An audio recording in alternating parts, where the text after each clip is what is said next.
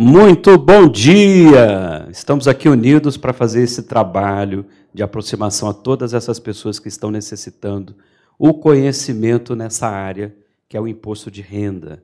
E aqui estamos proporcionando, com a parceria que é o Instituto Fenacom, a Fenacom e o SESCOM Distrito Federal. Faço aqui um agradecimento para que o nosso professor, palestrante, parceiro, venha aqui fazer todo esse trabalho de uma durabilidade muito importante. Para quem estiver na internet, mandem as suas dúvidas, suas perguntas, solicitações esclarecimentos, que depois vai ser todo, todos serão respondidos para que vocês tenham um desenvolvimento, um crescimento no conhecimento. Vou aqui chamar o Sevilha para que venha aqui participar nessa abertura, para que a gente inicie todo esse estudo e que vocês façam aqui todo o acompanhamento e a proximidade com o conhecimento que precisam. Venha cá, Sevilha, um bom dia para você. Um, um aplauso para ele. E não repare na diferença de altura, não é porque ele se desenvolveu muito melhor do que eu, e a inteligência dele é para nos dar o apoio. Sevilha, por favor. Obrigado, viu, presidente? Obrigado ao Sescom de Brasília, sempre bom estar com vocês aqui. Obrigado à FENACOM. Obrigado também aos nossos parceiros da Audaz, que nos ajudaram, né? A estar tá aqui. Obrigado para a Paula ali, que sempre nos ajuda demais. Estou devendo muito para ela. Obrigado, viu, querida? Vamos para o tema, então? Vamos. Vamos? A gente tem uns slides, acho que eles vão colocar lá para quem está assistindo, e aqui a gente projeta na tela. Né? Vamos falar sobre imposto de renda pessoa física. Né? Nós até fizemos uma enquete, está tá rodando lá no, no YouTube essa enquete, para saber se o pessoal gostou ou não da prorrogação. O que, que vocês acharam da prorrogação? Foi boa? Tá, a turma que está aqui? Não. Não é, a maior parte das pessoas, lá pelo que eu vi quando eu olhei, estava dizendo assim que não entendeu por que, que prorrogou. Eu também não entendi a razão, não, não senti falta de nada assim que impedisse né, da gente fazer. Mas, enfim, prorrogou, vamos lá, a gente toca a vida. É ruim, por um lado, porque os contadores, em geral, ficam muito presos a essa questão do imposto de renda. Né? Aliás, não é o tema hoje, mas o contador ele precisa vencer esse desafio de estar tá tão preso na operação e de se aproximar do cliente, de conseguir se relacionar com o cliente. Né? Então, até antes de entrar no assunto técnico, queria fazer essa sugestão para a gente refletir sobre isso. Né? O imposto de renda é um, é um tema muito interessante porque nos permite ter uma proximidade da pessoa, de fato, né? e não do processo propriamente dito. É um momento em que nós conseguimos construir um relacionamento com os nossos clientes baseado num relacionamento humano, eu venho dizendo já há bastante tempo, né, alguns de vocês talvez até já tenham me, visto e ouvido falar sobre isso, que o relacionamento a partir dos processos operacionais com os clientes ele agrega pouco valor, mas quando o cliente se sente cuidado, se sente é, atendido, ele se sente objeto da nossa atenção e da nossa preocupação, ele reconhece muito mais o valor da nossa profissão. Né? Então, eu sempre usei na minha carreira já há muitos, muitas décadas, eu sempre usei o imposto de renda como um momento para me aproximar do cliente, né? mais do que um momento para gerar receita. É lógico que ele gera receita, mas mais do que um momento para gerar receita, um momento para aproximar e criar essa intimidade com o cliente que eu acho que é tão importante. Eu vou puxar o assunto aqui, nós temos um, um, um período de duas horas para conversar, então eu vou trazer aqui alguns slides, eu vou passar de maneira uh, uh, breve cada um dos temas, se vocês tiverem perguntas, vocês que estão aqui vão me contando, quem tiver também pela internet vai mandando as suas perguntas, e nós vamos conversando sobre essa temática toda. Imposto de renda é um assunto longo, né? a gente tem um curso online, inclusive tem uma pessoa, acho que, que eu saiba, só você está matriculado no nosso curso, tem mais gente, você também, então tem um curso online que tem quase 16 horas de aula é, no, no curso online. Né? É, esse é deste ano, né? mas tem dos outros, tá? tem um bocado de conteúdo lá. Hoje nós vamos fazer, não tentem fazer isso em casa, é muito perigoso, nós vamos fazer em duas horas o que cabe em 16. Né? Vamos ver como é que a gente se sai aqui, nós vamos batendo papo aqui. Acho que, de maneira geral, já fiz aí a abertura, a gente pode começar pensando em quem é obrigado a entregar imposto de renda, né? quem são as, as pessoas perdão, que estão obrigadas à entrega de imposto de renda. E aí, esse é um, um aspecto bem importante, são uh, um conjunto de itens que a gente vai passar, Sempre que uma pessoa se encaixar em qualquer uma dessas situações, ela está obrigada a entregar a declaração do imposto de renda. Né? Em qualquer, então, ela não precisa se encaixar em todas. Em qualquer uma dessas situações que ela se encaixar, já obriga a entrega da declaração. A primeira é quando a pessoa teve rendimentos tributáveis superiores a 28.559,70. Né? Uh, aí vale até fazer uma explicação, né? mas quando, em que período? Então, a declaração do imposto de renda ela tem um conceito que eu acho que muitos de vocês já conhecem, que é o conceito do exercício e do ano calendário. Ela trabalha com essa dinâmica. Né?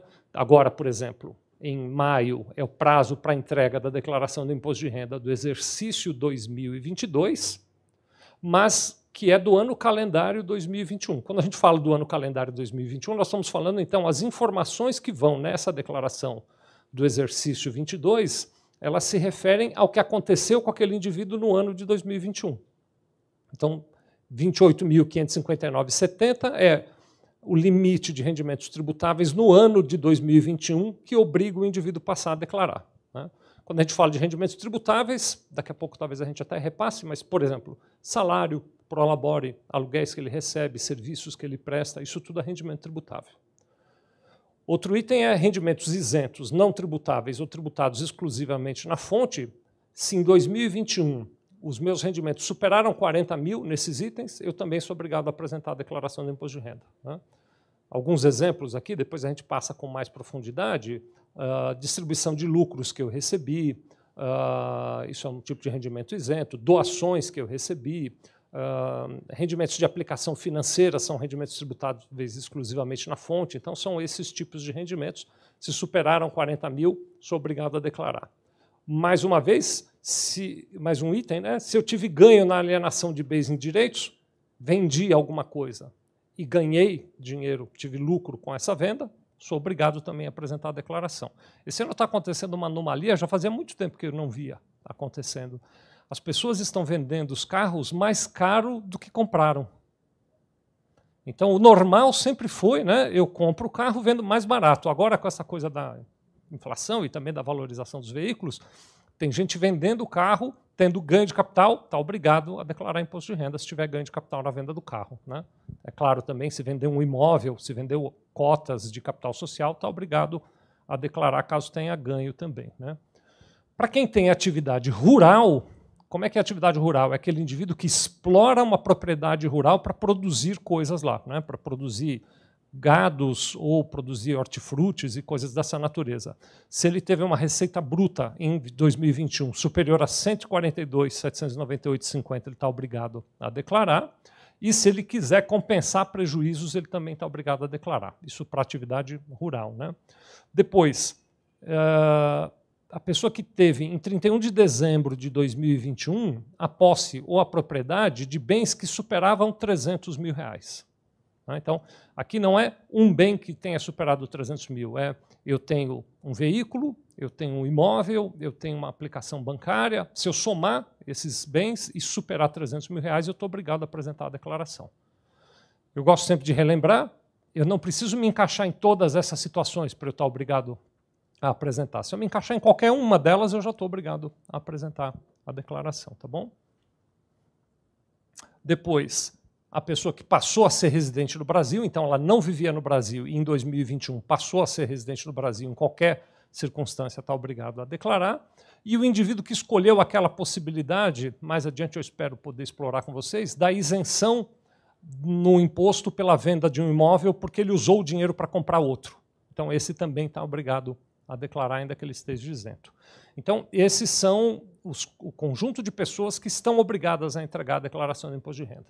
Uma pergunta muito comum, aparece com frequência, é assim: quando a pessoa, não estando obrigada a declarar, quiser declarar, ela pode? Pode declarar. Qualquer pessoa pode declarar. Essas são as que estão obrigadas, mas qualquer pessoa que tiver desejo de declarar pode. Por exemplo, um indivíduo que teve rendimento menor do que 28.559,70 e não se encaixou em nenhuma das outras condições, ele estaria dispensado de declarar. Mas se ele sofreu retenção de imposto na fonte, então ele, está, ele tem o direito de declarar para receber de volta aquela retenção dele. Tá bom? Vou prosseguindo aqui, tá bom, pessoal? Vocês vão me uh, ajudando aí se tiverem dúvidas, tá bom? Uh, ao mesmo tempo, a gente pode pensar em quem é que não precisa declarar. Então, o indivíduo que mesmo que ele se enquadre nessas situações que eu acabei de passar, ele constar como dependente na declaração de outra pessoa, ele não precisa apresentar uma declaração em separada. Então, por exemplo, a esposa e o marido, né? os dois têm rendimento superior a 28.559,70. Então, ambos estão obrigados a declarar. Mas, se a esposa colocar o marido como dependente na declaração dele, então é uma declaração só para os dois. Né? Eles não precisam declarar separados. E da mesma maneira, como eu já disse, né, quem não se enquadrou naquelas situações não está obrigado a fazer a declaração do imposto de renda. Muito bom vai, vai começando assim de um jeito mais facinho, aí a gente vai tratando de assuntos mais complexos. Né?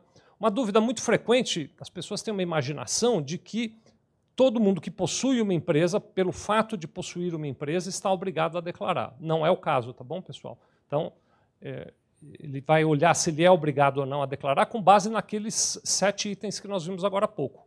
Se ele tiver uma empresa e não se encaixar naqueles itens, ele não precisa apresentar a declaração do imposto de renda. Tá? Que eu preciso. Muito bem. Uh, outra coisa muito comum, muita gente pensa isso, que existe um limite de idade para declarar. De vez em quando acontece de alguém me procurar, alguém que tem, por exemplo, 70 anos de idade, e já vem me dizendo, e ele já vem afirmando, né? eles dizem assim, não, como eu tenho 70 anos de idade, portanto eu tenho mais do que 65 anos, eu não preciso apresentar a declaração, não é? Mas não é isso, não. Não, não há limite, tá bom? A pessoa é obrigada a declarar qualquer idade que ela tivesse, ela se encaixar naquelas condições. O que há, muitos de vocês devem já conhecer, é uma situação na qual o indivíduo que tem mais de 65 anos de idade e recebe uma aposentadoria, ele tem uma isenção do valor do imposto que ele tem que pagar para rendimentos até R$ 1.903 por mês. Então, é uma isenção do imposto, mas não é uma isenção da declaração. Ele é obrigado a apresentar a declaração de qualquer maneira, tá bom? E aí, na declaração, acho que vocês já viram essa comparação, né? tem duas possibilidades. O indivíduo, quando ele vai entregar a declaração, ele pode escolher, é bem assim mesmo, é uma escolha livre, entre fazer a declaração no que a gente poderia chamar de modelo completo.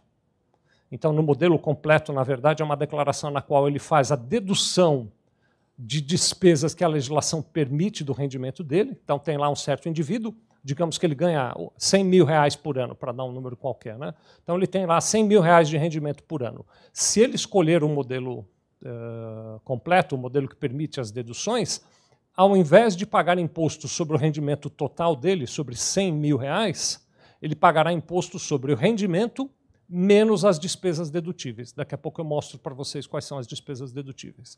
E, alternativamente, então ele escolhe se ele quer isso, ou, se ele preferir, ele escolhe o desconto simplificado, que é um desconto de 20% dos rendimentos que ele teve, limitado a esse valor aqui, 16.754,34. Então, esse indivíduo de 100 mil reais, por exemplo, que eu acabei de contar, ele tem um rendimento de 100 mil reais. Se ele escolher o desconto simplificado, ele tem o direito de pagar um imposto com um desconto de 20%. 20% de 100 mil dariam 20 mil reais, não é isso? Ele não pode deduzir 20 mil. Ele vai deduzir, no máximo, 16.754,34. E, alternativamente, se ele achar que não está bom, ele pode deduzir as despesas que ele teve, vão passar pelas despesas já na sequência. Tá? Durante o preenchimento, quem já fez sabe, né? mas durante o preenchimento da declaração, a gente nem precisa se preocupar muito com isso, porque você vai preenchendo a declaração e vai lançando as despesas, e o próprio programa da Receita Federal já vai indicando qual é o melhor, se é o desconto de 20% ou se é o desconto com base uh, nas despesas. Então, é só ir preenchendo e ele vai fazendo essa, essa análise para a gente, tá bom? Eu vou abrir água aqui, peraí.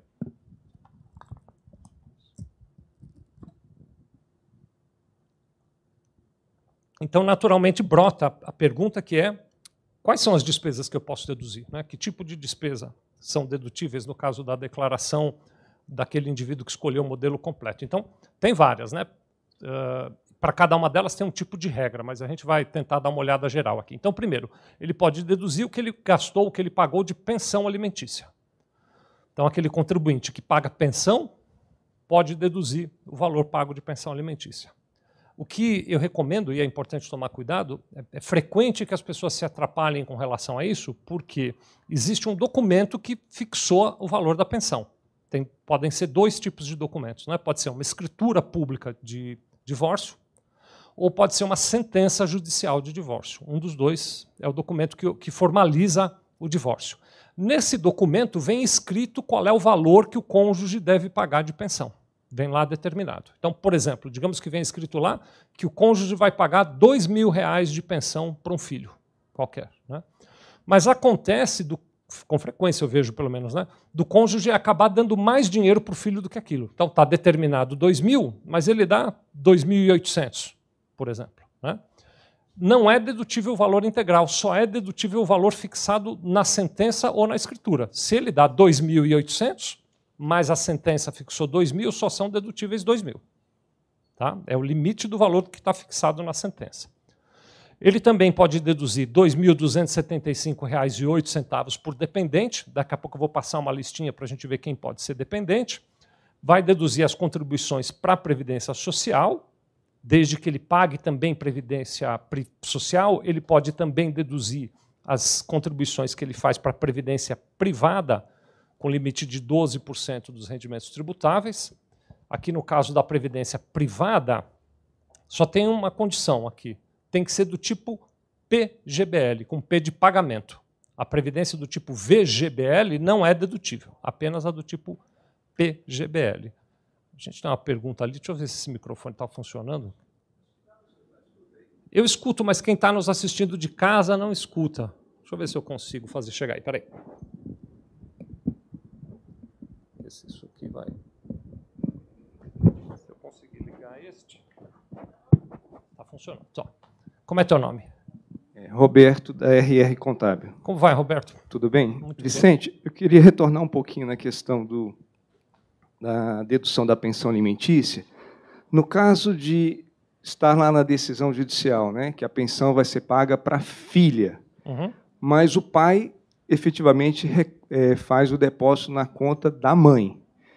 É, a mãe pode fazer a declaração de imposto de renda separado da filha, incluindo fazendo com que a pensão alimentícia seja para a filha, ou seja, ela não coloca ela como dependente, porque é mais interessante, né? E, e aí ela coloca, faz a declaração somente da filha recebendo essa pensão. Isso é possível? É, é, possível e, na maioria das vezes, é recomendável, viu, Roberto? Porque se a mãe coloca a filha como dependente e lança os rendimentos, eu até já antecipo, né? quando eu ponho um dependente na minha declaração, eu preciso pôr, né, Roberto? Você sabe, na minha declaração, tudo o que este dependente tem de rendimentos.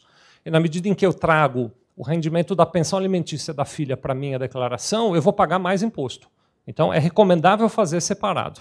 Tem gente até que acha estranho, porque às vezes a criança tem dois, três anos de idade não tem problema nenhum. Ela entrega a declaração de imposto de renda com dois, três anos de idade. Né? A gente até viu agora há pouco num slide aqui, não tem limite de idade para a declaração, nem para cima, nem para baixo. Uma criança de dois anos de idade pode apresentar a declaração. Então é importante que a gente faça essa avaliação né, para a mãe se vale a pena ou não, mãe ou pai, né, se vale a pena ou não. É Eu tive um caso em que, ah, como o pai né, tinha deduzido a pensão alimentícia, era de um órgão público, e ela deduzia, era até aeronáutica e ele recolhia, ele depositava na conta da mãe. É, a declaração era feita separada em nome da filha, porém a mãe caiu na malha fina, porque a informação que o pai fazia né? era que pagava para a mãe. É. E aí a gente teve que provar lá no malha fina, não, olha, está aqui a decisão judicial em nome da filha, CPF e tal, e está aqui a declaração dela. Muito bem colocado. Então é isso mesmo, né? A pensão em geral é, ela é declarada para o beneficiário na sentença ou na escritura, provavelmente estava dito que quem recebe é a filha e não a mãe. Né? É muito difícil, hoje em dia, cada vez mais incomum a gente achar pensão para a mãe. Obrigado, viu, Roberto, pela sua contribuição. Estava aqui no PGBL, né? vou seguir. Uh, despesas médicas previstas nessa lei. Aí tem uma confusão ou uma incerteza sobre essa questão de despesa médica, né? porque esse é um tema, por exemplo, para mim, experiência tem dado muita malha fina. Muitos clientes meus têm caído na malha fina. Aliás, é até bom, a gente explica o que é essa malha fina. Depois que você entrega a declaração,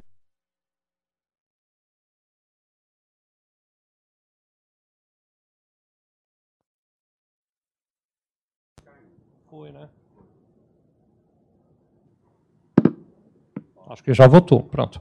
Depois que você entrega a declaração, a Receita Federal ela faz uma conferência que na verdade chama malha fiscal, que é um cruzamento de dados e uma análise da consistência da declaração. Uh, e eu tenho tido muitos clientes que, na hora da, da malha fina, têm problemas por conta de despesa médica. Tem sido um tema recorrente. Né? Então, não, não, talvez o termo problema, o termo problema não seja adequado. Eles têm uma indicação de é, necessidade de maior esclarecimento sobre as despesas médicas. É muito comum esse tipo de coisa. Então, a despesa médica ela deveria atender três requisitos básicos para eu poder considerar aqui. Né? Primeiro, ela tem que ser minha ou dos meus dependentes.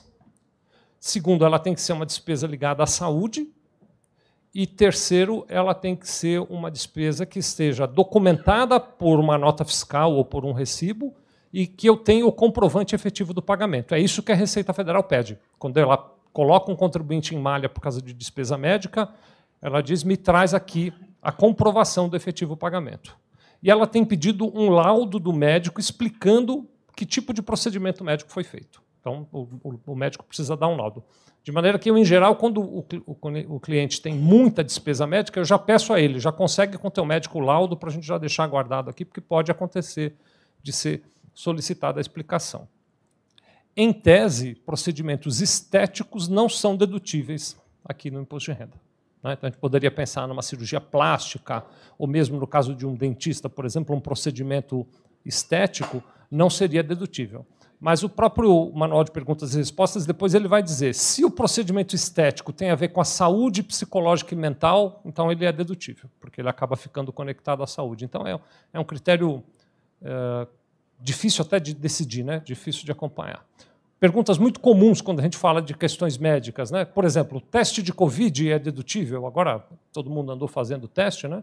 E aí a coisa é assim: se o teste de Covid foi feito num laboratório ou num hospital, ele é dedutível. Se eu fiz o teste na farmácia, o da farmácia não é dedutível, porque não é um estabelecimento de saúde, né? É uma coisa complicada esse tipo de coisa, né? Então, tá aí. Uh, também as despesas escrituradas no livro caixa, quando permitidas, e aí é, então vale um esclarecimento. O profissional liberal, imagine uma situação, vou pegar aqui um caso de um dentista, por exemplo. Né? O dentista tem o consultório dele.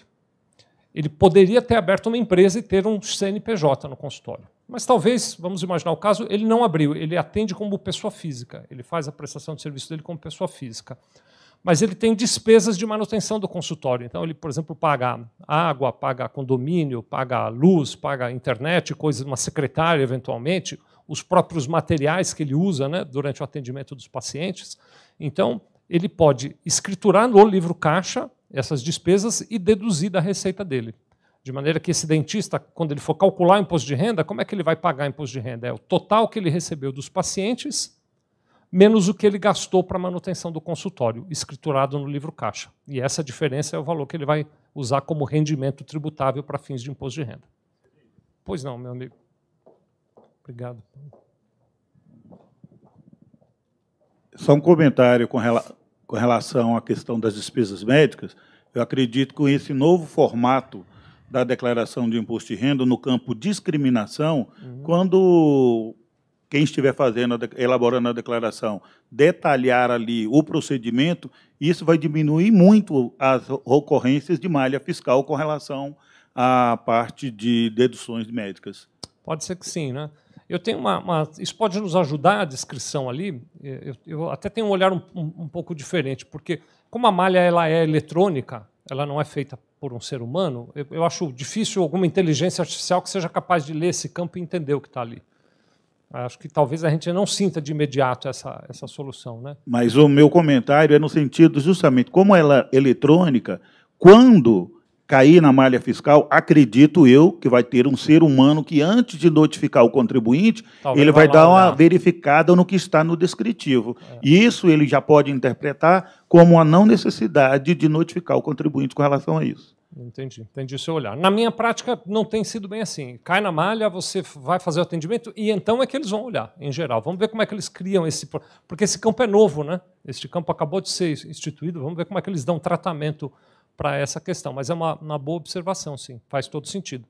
De qualquer maneira, é interessante preencher esse campo, e aí em tudo né, da declaração eu faço esse comentário.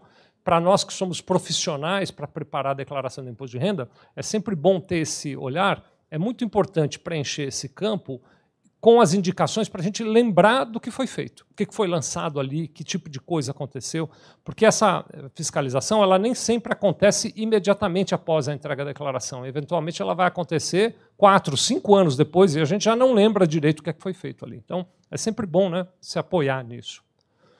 Muito bem. Despesas de livro caixa eu já comentei, despesas com instrução do declarante e dos seus dependentes. E aqui valem apenas as despesas com instrução do currículo formal, né? então eu estou falando sobre educação infantil, ensino fundamental 1 e 2, ensino médio eh, e ensino universitário, desde a graduação até pós-graduação, mestrado, doutorado, etc. Né? Então, aqui não são dedutíveis, quando a gente fala de despesa de instrução, despesas como aula de música, aula de inglês, Kumon, algumas pessoas fazem, né? esse tipo de outra atividades, aula de teatro, aula de esportes e tal, essas não são dedutíveis. E o limite é de 3.561,50 por pessoa, por declarante. Tá? Também são. Uh, aliás, aqui é só. Uma, uh, acho que alguns slides aqui vão trazer comentários do que eu já falei. Então, estou relembrando. Pensão alimentícia só é dedutível até o limite do que foi fixado no divórcio. Né? Uh, a questão da dedução de 2.275,08 por dependente precisa de uma análise, porque a gente precisa saber quem pode ser dependente e quem não pode. Então, eu coloquei uma lista aqui. Depois, o pessoal da Audaz, para todo mundo que se inscreveu, né, e vocês que estão aqui, quem está nos assistindo online, vai mandar os slides, né, Renato? A gente vai chegar na mão todo mundo. Então, a gente vai mandar os slides para todo mundo uh, ter. Então, podem ser dependentes. Primeiro, o companheiro com quem, a, a, o cônjuge, né, com quem o contribuinte tem a filha há mais de cinco anos, o filho até 21 anos de idade, uh, ou em qualquer idade se ele for incapacitado físico e mentalmente, o filho até 24 anos se ele for estudante universitário ou de escola profissionalizante, o irmão neto ou bisneto sem arrimo dos pais, de quem o contribuinte detenha a guarda judicial. Então, não é só porque é irmão, filho ou neto, ou, ou é, perdão, é, neto ou bisneto, que ele pode ser dependente. Eu tenho que ter a guarda judicial dele.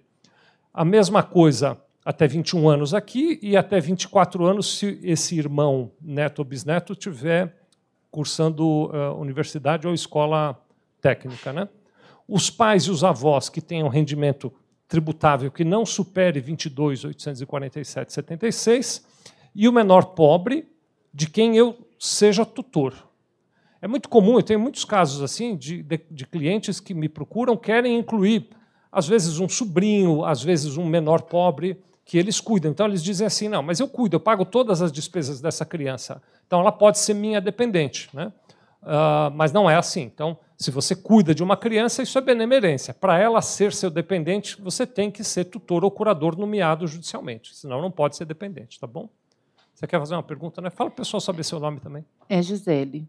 É, é sobre a questão da pensão alimentícia. É, quando acontece uma. A pessoa colocou na justiça, a mãe, no caso, colocou o pai na justiça depois é, da pensão que já está sendo paga, está sendo regular ali o pagamento de uma pensão, mas colocou e ela ganhou é, um período que ficou sem receber essa pensão retroativo, por exemplo, uns 50 mil. Eu posso deduzir isso porque está. Se tiver fixado por decisão judicial, está, pode.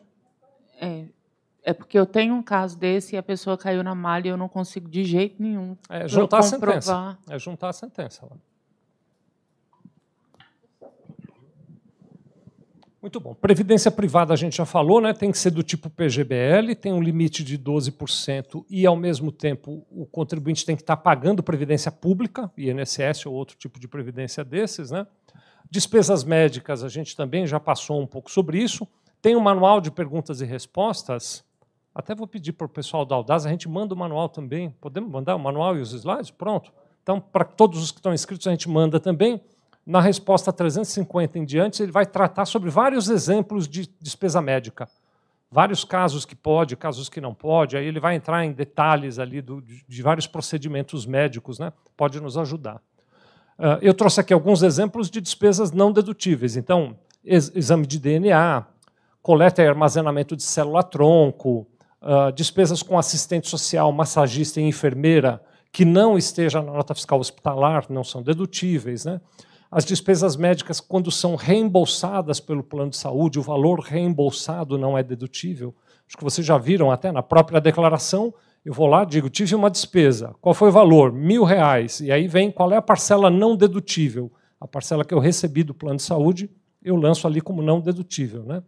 Gastos com medicamento, inclusive vacinas que não estejam na nota fiscal do hospital ou da, da clínica. Né? Passagem e hospedagem para tratamento médico, isso também não é dedutível. Né? Então, tem algumas coisas que ficam assim mais comuns de perguntas, eu já quis trazer aqui para a gente considerar. Né?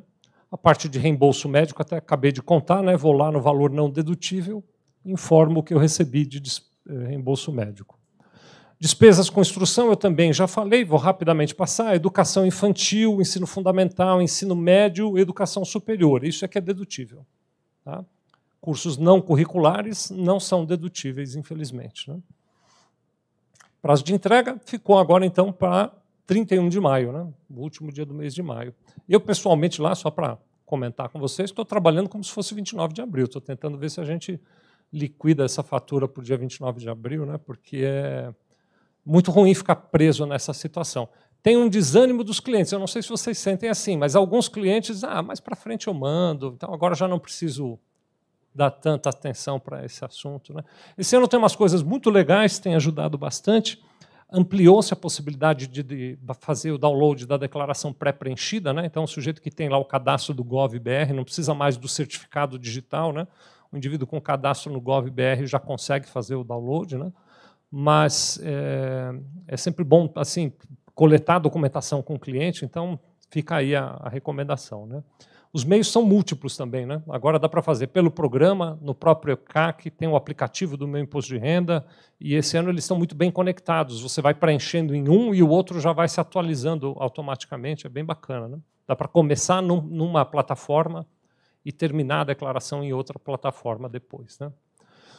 Na eventualidade de entregar fora do prazo, aí existe uma multa prevista. Né? A multa ela é de 1% do valor do imposto devido por mês de atraso. Então, eu pego o valor do imposto devido na declaração, e aí não é aquele valor do imposto a recolher, é o valor do imposto devido no ano. Né? O valor do imposto devido na declaração, calculo 1% e vou para cada mês de atraso acrescentando 1%, tem um teto até no máximo 20%. E a multa mínima é de 165,74. Então, aquele indivíduo que entregou e não tinha imposto a pagar, ele vai, se ele entregar depois do prazo, pagar uma multa de 165 reais e 74. Aproveito para emendar a questão da retificação, né, que é uma coisa possível. Eu posso entregar a declaração e retificar depois. Eventualmente, eu já fiz casos assim, não é que eu recomende, mas já aconteceu.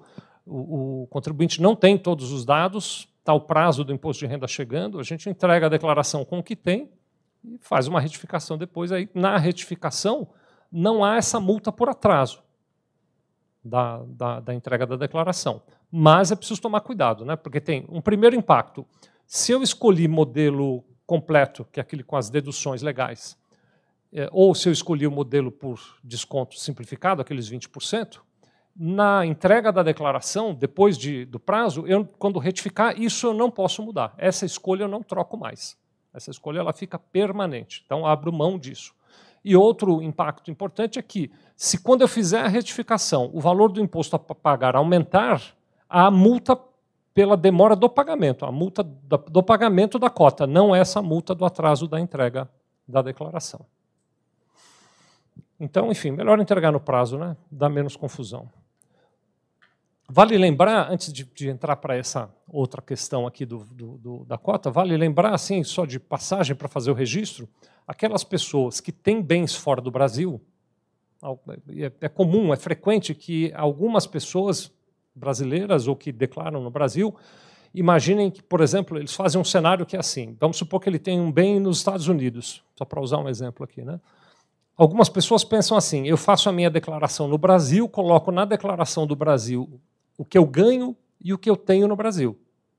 E vou lá nos Estados Unidos, faço a minha, contrato um contador, faço lá a minha declaração do imposto de renda com o que eu tenho e o que eu ganho nos Estados Unidos. Mas não é assim. A declaração do imposto de renda segue um princípio chamado princípio da tributação universal. Então eu ponho na declaração brasileira o que eu tenho de rendimento e de bens em qualquer lugar do mundo, inclusive o que eu tenho fora do Brasil. E aí, para aqueles contribuintes que têm o equivalente a mais de um milhão de dólares fora do Brasil, além da declaração do imposto de renda, existe a obrigação de uma entrega adicional para o Banco Central, chamada Declaração de Capitais eh, Brasileiros no Exterior, DCBE, Declaração de Capitais Brasileiros no Exterior, cujo prazo, inclusive, acabou, tem dois, três dias aí que passou o prazo para entrega. Né? A DCBE, essa sim, tem uma multa muito maior. Ela tem uma multa que não é 1% do valor do imposto, é 1% do que deixou de ser declarado para cada ano de atraso. Então a multa é bem pesada, lá tem que ficar bem atento, tá bom? Muito bom, fiz a declaração. Se der saldo de imposto a pagar, posso pagar em cota única ou posso pagar em até oito parcelas. Posso dividir. Só que se eu dividir em parcelas, tem juros Selic nas parcelas que eu dividi. Né? Este ano eles criaram a modernidade também, é a possibilidade do pagamento do imposto através de PIX. Né? Se o contribuinte desejar, ele pode pagar pelo DARF, mas também pode pagar pelo PIX. Né?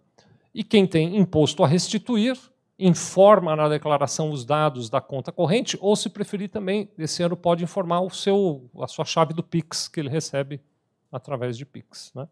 É bacana, é, na, na, restituição eu acho que é mais útil até, porque comigo, de vez em quando, acontece do indivíduo, quando a gente faz a declaração, ele tem uma conta e depois de entrega a declaração, ele, por alguma razão, muda de conta bancária e a gente tem que corrigir aquilo, dá um trabalhinho. Né? No Pix, ele altera a chave do Pix lá, pronto, o dinheiro vai para o lugar certo. Né? Eu estava, essa semana, rapidamente contar para vocês, conversando com uma empresa de contabilidade dos Estados Unidos. Eu usei o exemplo aqui dos Estados Unidos, né? e aí é, uma moça lá, Bia, ela estava me contando um pouquinho de como é que as coisas estão por lá, e, e eles lá fizeram um programa razoavelmente parecido com aquele programa emergencial de manutenção de emprego e renda que a gente teve no Brasil, então, o governo também deu dinheiro para as pessoas lá, como aqui. Né? Então, se você tinha redução de carga de trabalho e algumas outras situações, o governo fazia um complemento de pagamento. Aconteceu aqui e aconteceu lá. Mas nos Estados Unidos, um pouco diferente do Brasil, lá não existe um órgão como o nosso Conselho Regional de Contabilidade ou o Conselho Federal de Contabilidade. Né? Tem o contador que ele tem um certificado que é o tal do CPA, mas você não precisa ter o CPA para exercer a profissão contábil. Isso é só um bate-papo, tá bom? É, você não precisa ter o CPA. Então, a Bia estava me contando que muita gente, no meio da pandemia, fez anúncios e captou clientes para preencher o formulário que solicitava essa ajuda do governo federal, porque lá os contadores ajudaram as pessoas a fazer isso. Né? Uh, e aí fizeram lá o preenchimento do formulário e tal. Então é assim, conforme você responde, por exemplo, quanto mais filhos você tem, dependendo da sua situação, maior é o valor da ajuda que você vai receber. Essa, essas pessoas, algumas, né, pilantras, preencheram tudo errado, mentindo, porque para aquele sujeito receber uma, um auxílio maior, e pior, colocaram o número da conta bancária deles e não do contribuinte. E o dinheiro foi para a conta deles. Porque aqui no Brasil, se você colocar na restituição o seu número de conta, não chega o dinheiro de jeito nenhum. Se não bater o CPF, não bate de jeito nenhum. O Pix, inclusive, a única chave que eles aceitam é a chave CPF. Se você tiver uma chave Pix celular, e-mail ou outra qualquer, eles não aceitam, só o CPF. Mas lá nos Estados Unidos eles não tiveram esse cuidado. Então, muita gente foi prejudicada porque não recebeu o auxílio, ficou na mão de um ou outro pilantra, né?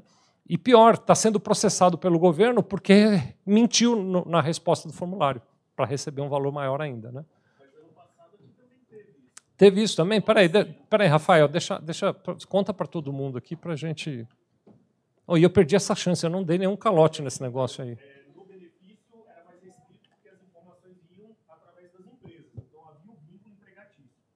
Houve essa situação na, no cadastro do auxílio emergencial, que era aquele pessoal do MEI, dos desempregados tal, que era aqueles 600 reais. Os 600. Ah, olha, eu não, eu não vi e eu perdi a chance de dar esse golpe. Olha, você devia ter me avisado antes, hein, Rafael? A próxima vez que você vê uma chance, você me dá um toque, hein? Deixa passar, não. Tá bom. Vamos lá. Bom, aqui tem o endereço onde faz o download do programa, né? mas dá para fazer pelo ECAC e tal, uma parte mais. Em algumas situações, só dá para entregar a declaração com certificado digital.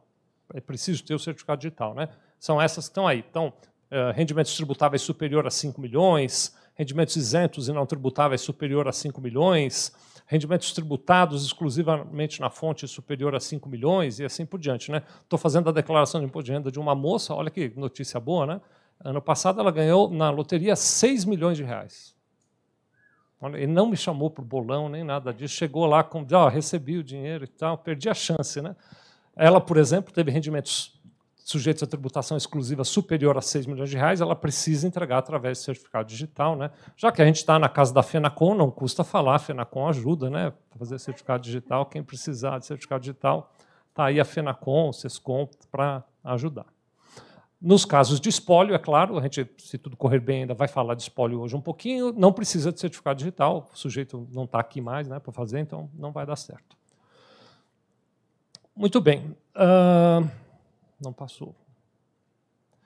Uma passagem rápida aqui sobre exemplos de rendimentos tributáveis. Né? Então, eu já falei um pouquinho lá no começo, mas então, uh, rendimento tributável como prolabore, remuneração de síndico, isso é um negócio que tem dado muita confusão. Viu? Tem o síndico do prédio, que geralmente ele tem uma atividade, e é, é comum que ele seja um morador do prédio e ele faz aquilo como uma coisa meio de doação ali para o prédio. Né? Só que, em troca, ele recebe a isenção da cota condominial, ele não paga aquela cota condominial. Né? Aquilo é uma remuneração para o síndico. O fato dele não pagar a cota condominial é uma remuneração tributável, que ele tem que pôr no imposto de renda. Se ele não puser, ele cai na malha fina. Eu tenho tido muitos clientes que estão caindo na malha fina porque se esquecem que eram síndicos. Né? Então, bastante interessante ficar atento com isso. Né? Serviços prestados em geral. Então, por exemplo, motorista, né? motorista de táxi, motorista de aplicativo, os rendimentos são rendimentos tributáveis. Tem uma regra, né? no caso dos motoristas de táxi, 40% da receita é tributável, 60% é não tributável. No caso de motoristas de caminhão, 10% da receita é tributável, 90% é não tributável. Tá bom? Então, todos esses rendimentos vão lá no campo de rendimentos tributáveis. Manda ver. Vicente. Eu acho que a gente tem uma cota de pergunta. Opa. Eu acho que é uma por pessoa. Você vai ter que escrever e passar para a pessoa do lado. Então, Estou brincando contigo. Vicente, só um, uma observação aqui. Eu tenho visto muito os condomínios que alugam áreas comuns. No, no final do ano, eles fazem um rateio e mandam os, os informes de rendimento para os condôminos declararem no imposto de renda. Nós, de fato, não recebemos o dinheiro, mas o dinheiro ficou no condomínio. Isso, isso é, é normal, né? É, é, natural, mas você sabe que eu não vivi essa situação na prática. Estou ouvindo o teu depoimento, mas é. eu, eu, não passei por isso. Não. Aqui em Brasília tem, não, é, não, é, não são todos não, mas eu já recebi aqui informes de rendimento de condomínio, principalmente esses de, de flat, mas que eles alugam a área, por exemplo, uma área para um restaurante colocar as cadeiras deles lá, depois eles fazem o rateio daquilo por todos os condomínios, no final do ano ele manda lá um informe, rendimentos tributáveis. Precisaria olhar, eu aqui vou, vou me. Como eu não vivi a situação, eu não fui pesquisar, mas eu vou dar uma opinião aqui, né? Porque se o condomínio é uma entidade, é uma, tem uma personalidade, uma personalidade jurídica, e ele, condomínio, está autorizado a alocar, é possível, no meu entendimento, que isso seja receita do condomínio e não dos condôminos. Eu entendo que é possível tratar assim. Mas quando você diz a respeito de flat, por exemplo, e coisas assim, em geral, o, flat é um condomínio diferente porque ele é um condomínio que distribui receita para os seus proprietários. Né? E aí é totalmente cabível, é como se fosse a, a locação do, do espaço. Faz sentido. Roberto e Sevilha. Há um ato declaratório da Receita Federal, que eu também vivo essa situação lá ano a ano, tá? que esses rendimentos do condomínio, como o condomínio é uma união de pessoas, a Receita Federal entende que os rendimentos, locação, antena para captação de sinal de celular, aluguel de espaço para as reuniões, etc., esses rendimentos não são do condomínio, são das pessoas que ocupam o condomínio. Então, é rateado entre os proprietários ali. Tá? Há um ato declaratório da Receita Federal onde explica total, o entendimento da Receita. Tá? Conta, conta para quem está em casa seu nome. Alzemar. Alzemar, depois você compartilha com a gente esse ato, pede para o Rafael me mandar e a gente manda para todo mundo. Eu, eu tenho ele lá. O Alzemar chegou aqui, e aí quando ele entrou, você vai lembrar agora, quando ele entrou, ele falou, não, eu vim e tal, que bacana que você veio. Eu falei, me ajuda, hein? Ele falou, não, hoje eu vim para aprender. Tá vendo como você ia me ajudar? Já estava previsto já ali, viu? Obrigado pelo apoio aí. Muito bom. Na verdade, é, é bacana isso, né? O conhecimento se constrói coletivamente porque a gente tem experiências. Eu não vivi nenhuma experiência de cliente que trouxe essa situação, né? Então, é muito bom, que bacana. Uh, aluguéis, né, em geral, não apenas de imóveis, mas os aluguéis em geral. No aluguel, eu gosto de fazer uma recomendação, às vezes, em algum caso é, é aplicável. Você tem o casal, precisa ver o regime de, de, comunhão, né? às vezes o regime de comunhão é separação total de bens, aí não cabe, mas quando for comunhão parcial e o bem for comum, ou quando for é, união total de bens, né, comunhão total de bens, dá para fazer. Às vezes é interessante separar o aluguel, metade para para o marido, metade para a mulher, porque aí vão pagar menos imposto de renda. Se coloca o rendimento num cônjuge apenas, a progressão da tabela faz ficar um, um, um rendimento maior. Mas isso precisa ser contratado com o inquilino. Precisa estar no contrato e o inquilino tem que fazer dois informes de rendimento, um para a mulher, um para o marido, senão vai dar encrenca. Tá? No caso de aluguéis, vale relembrar, né, só é tributável o valor do aluguel. Se eu cobro do inquilino o condomínio e eu pago, e cobro do inquilino o IPTU e eu pago, o valor que eu recebi de IPTU e de aluguel não é tributável, perdão, de IPTU e de condomínio não é tributável, apenas o valor do aluguel. E ainda sobre o valor do aluguel eu posso deduzir as despesas que eu tiver com o imobiliário ou com a administradora do imóvel. Né? Uh, então, de aluguel a gente já deu uma boa avançada. A pensão alimentícia, que para quem paga é despesa dedutível, para quem recebe é rendimento tributável. Ele tem que colocar como rendimento tributável. Tá? inclusive, no caso que a gente estava discutindo aqui, né, o menor de idade ele vai lá e põe na declaração dele o rendimento da pensão alimentícia que ele recebeu. E ele, eventualmente, vai ter até algum imposto para pagar sobre aquela pensão. Um, o carnê-leão é uma coisa interessante da gente comentar. As pessoas físicas que recebem rendimentos de outras pessoas físicas, então estou falando de um CPF que recebe um rendimento de outro CPF. Que hipóteses isso pode acontecer? Eu, então, tenho um imóvel e alugo esse imóvel e o meu inquilino é uma pessoa física, então eu tenho rendimento de pessoa física. Ou eu sou um profissional liberal, digamos um motorista de aplicativo. Então, eu, com o meu CPF, recebo rendimentos dos CPFs dos meus passageiros.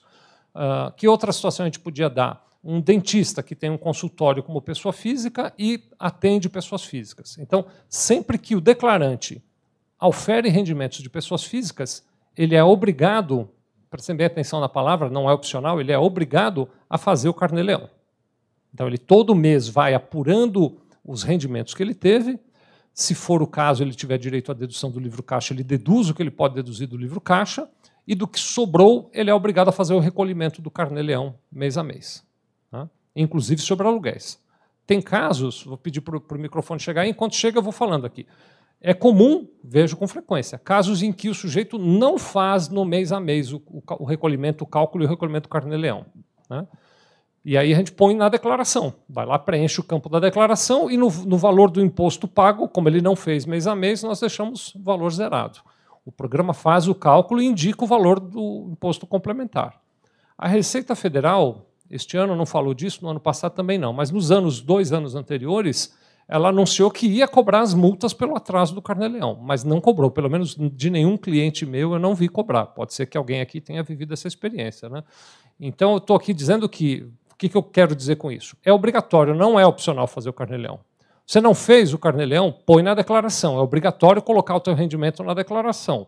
Vai dar um imposto a pagar e corre o risco da Receita Federal cobrar multa pelo atraso. Né? E é caro. Vicente, e é interessante também frisar a questão do INSS, né? porque as pessoas que, que são como autônomo, elas são obrigadas a fazer o carneirinho, mas também são obrigadas a recolher o INSS. E tem a coluna lá, e geralmente ninguém preenche o INSS. Isso aí lá na frente pode dar problema, não pode? Não só pode, como eu já vivi. Essa situação, por exemplo, eu já vivi. Eu tive alguns clientes que já foram notificados porque informaram rendimentos é, oriundos de pessoa física, né? porque tem a coluna de aluguel. Se for só aluguel, não dá problema. Agora, se eu coloco lá prestação de serviços, né, rendimento de serviços prestados, e não informo o recolhimento de INSS, eles já foram intimados. Eu tive já alguns casos. Por favor. É, Como é teu nome mesmo? Alexandre. Amigo? Alexandre, manda é. ver. Sevilha, e só para contribuir com Alzemar, Alzemar, aqui no fundo, é o ato declaratório 29 de 1986. Está em pleno vigor. Né? Eu atuo ó, com alguma carteira de clientes de condomínio e aí isso é pacífico. Aí. Só quem está mais a fundo nessa questão de condomínio, né, que fica com esses muitos detalhes aí. Tá Muito obrigado, viu, Alexandre? Obrigado por isso. Já está pago, né? Já está pago.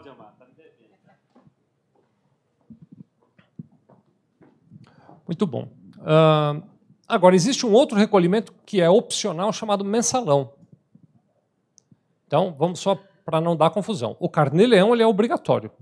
Quando é que ele é obrigatório? Quando uma pessoa tem rendimentos que tem como origem outra pessoa física. Então, ele é obrigatório. O carnê-leão, sendo obrigatório, eu faço mês a mês, apuro e pago o imposto eventualmente devido mês a mês. O mensalão ele não é obrigatório, ele é opcional, é um recolhimento complementar opcional. Por exemplo, quando é que eu uso o mensalão, já que ele é opcional? Né? Para que clientes eu uso? Eu atendo alguns médicos, e médico tem uma condição muito especial, né, em geral. Dependendo da fase da carreira que ele está, ele trabalha em muitos hospitais, muitas clínicas, então ele tem muitas fontes de renda. Então ele faz um plantão aqui, um plantão ali, um plantão acolá, tem um médico aqui que eu estou me lembrando dele, por exemplo, que este ano mandou para nós oito informes de rendimento de oito eh, entidades, oito empresas nas quais ele trabalha. Né? É claro, ele não dá um expediente de oito horas por dia nas oito empresas, mas ganhou lá um tanto de cada uma. Muito bem, ele recebe aquilo, cada empresa faz o recolhimento do imposto de renda na fonte. Acho que vocês sabem como é. Né? Digamos que ele ganhou dois mil de cada empresa. Por exemplo, vamos pegar um caso aqui, ele ganhou dois mil reais de cada empresa. Né? Dois mil reais não vai dar retenção nenhuma né, porque fica dentro dos 1903. Você pega o rendimento de 2.000, tira a contribuição previdenciária, dá isenção. Então, ele não pagou imposto de renda na fonte nenhuma dessas empresas. Como é rendimento recebido de pessoa jurídica, ele não é obrigado a fazer o carnê-leão, que é só quando é recebido de pessoa física. Então, ele não faz o carnê-leão. Só que quando chega no fim do ano, o que, que eu vou informar? Ele teve rendimentos de 16 mil por mês durante 12 meses, e o resultado é que dá um impostão gigante para ele pagar dá uma super pancada de imposto. E, em geral, o que o médico me diz é: Sevilha, já gastei esse dinheiro, eu não tenho esse dinheiro para pagar. Então a gente divide em oito vezes, o cara se aperta lá para pagar. Nessas situações em que o contribuinte tem dificuldade de se organizar para pagar o imposto na hora da declaração, tendo várias fontes de renda, uma solução que eu posso oferecer é: então vamos fazer um mensalão. Todo mês você me manda as suas fontes de renda, eu calculo o complemento mensal, a gente recolhe espontaneamente esse complemento mensal e no fim do ano você não vai tomar esse susto de ter um valor tão elevado para pagar de mensalão, de imposto de renda. Tá? Então, mensalão opcional, aplicável, recomendável nos casos em que o indivíduo tem várias fontes de renda e quando chega a declaração ele se atrapalha para ter o dinheiro para pagar o imposto devido. Dá uma passada aqui nos rendimentos isentos. Né? Então, o que a gente tem? Por exemplo, os saques do fundo de garantia, verbas de programas de demissão voluntária, uh, dividendos recebidos por sócios que eu até fiz um, um, grifo ali, né, limitados aos demonstrados em contabilidade regular, né? Acho que a gente não vai poder se furtar, dar uma olhada nessa questão. Né? Então, o indivíduo ele pode tirar lucros da empresa e a distribuição de lucro é isenta. A distribuição de lucro. Qualquer outra coisa disfarçada de lucro já não é isento. Já é irregular isso. Né? Mas para que eu retire o lucro, há uma condição que ela parece óbvia, mas nem sempre é, é vista assim. Para que eu possa sacar lucros, é preciso que a contabilidade demonstre que existe lucro. Se não demonstrar, não tem como eu sacar lucro. Então, se eu tirar dinheiro da empresa a mais do que os lucros, ou se eu não tenho uma contabilidade que mostra os lucros, eu não poderia tirar como rendimento isento. Eu poderia ter a página 2,5, porque tem uma, uma, uma legislação que diz para o caso das empresas que são optantes do lucro presumido e do simples, é, para fins de imposto de renda apenas, isso não é para fins societário. É admitido reconhecer como lucro o percentual de 32% das receitas e de 8% das vendas deduzidos os impostos. Então, tem uma matemática que seria até possível, para fins de Receita Federal, de distribuir. Né? Mas é muito frequente essa matemática não dar um valor suficiente porque o sócio precisa tirar de lucro. E aí, nesse caso, só com a contabilidade regular é que ele vai poder tirar lucro. Né? Uh, também é isento a parcela isenta dos rendimentos de aposentadoria para os contribuintes que têm mais de 65 anos, e aí eu tenho casos, alguns até, em que o indivíduo ele tem duas ou três aposentadorias, então uma federal, uma municipal ou uma estadual, e ele tem a isenção nas três, mês a mês. Só que na hora da declaração só pode pôr uma, as outras eu tenho que levar lá como rendimento tributável. Aliás, o programa agora ficou bem bacana, porque ele já faz isso automaticamente. O que exceder o limite ele já leva para rendimento tributável. Né? Uh, doações recebidas também são isentas de imposto de renda. Então, por exemplo, né, eu já te dou a palavra, já temos uma, uma pergunta ali. Por exemplo, o Alzemar aqui, além de doar o conhecimento, ele resolve me doar um dinheiro. Então, ele vai. Depois vou te dar meu Pix, Alzemar. Ele vai me doar, digamos, 100 mil reais. Né?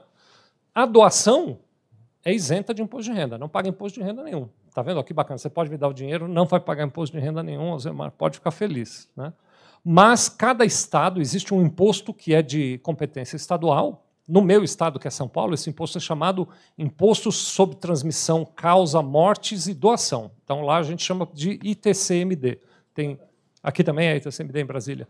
Tem estados e, e, e, a Brasília, eventualmente, que tem um nome diferente. Eu acho que no Paraná é ITD ou ITCD, enfim. Mas então é um imposto sobre doação. Cada estado tem a regra, então você precisa ver no teu estado qual é a regra, tá bom? São Paulo, vou contar de São Paulo. São Paulo tem um valor R$ 72.575. Para a regra de São Paulo, doação até R$ 72.575 não paga nem imposto de renda, nem ITCMD. Né? Acima disso, paga o ITCMD. Então, você não tem que pagar imposto nenhum, me doa 70 mil reais, estamos conversados, pronto, não paga imposto nenhum eu acho que tem uma, contribuição aqui no meio, não é? Pode já estar tá com o microfone aí. Meu nome é Júnior. Júnior. É, aqui em Brasília, um real é cobrado os 4%. Tá? Quer mudar para São Paulo? Vem comigo. não tem chance. É, essa parcela isenta de aposentadoria, esse ano houve uma diferença dos anos anteriores. Porque a parte do 13º ele não está levando para a parte tributada. Ele só está levando os 22.847. Eu acho que isso vai dar malha na receita depois, que o ano passado levava os 24,751. Esse ano só está levando os 22. É porque o 13 terceiro formalmente ele é rendimento sujeito à tributação exclusiva, né? Mas não tributou exclusivamente. Os, ah, os 1903. Entendi, entendi sua colocação. Entendi. Peraí, vamos só pegar o microfone, aí quem está de longe te ouve também, tá bom?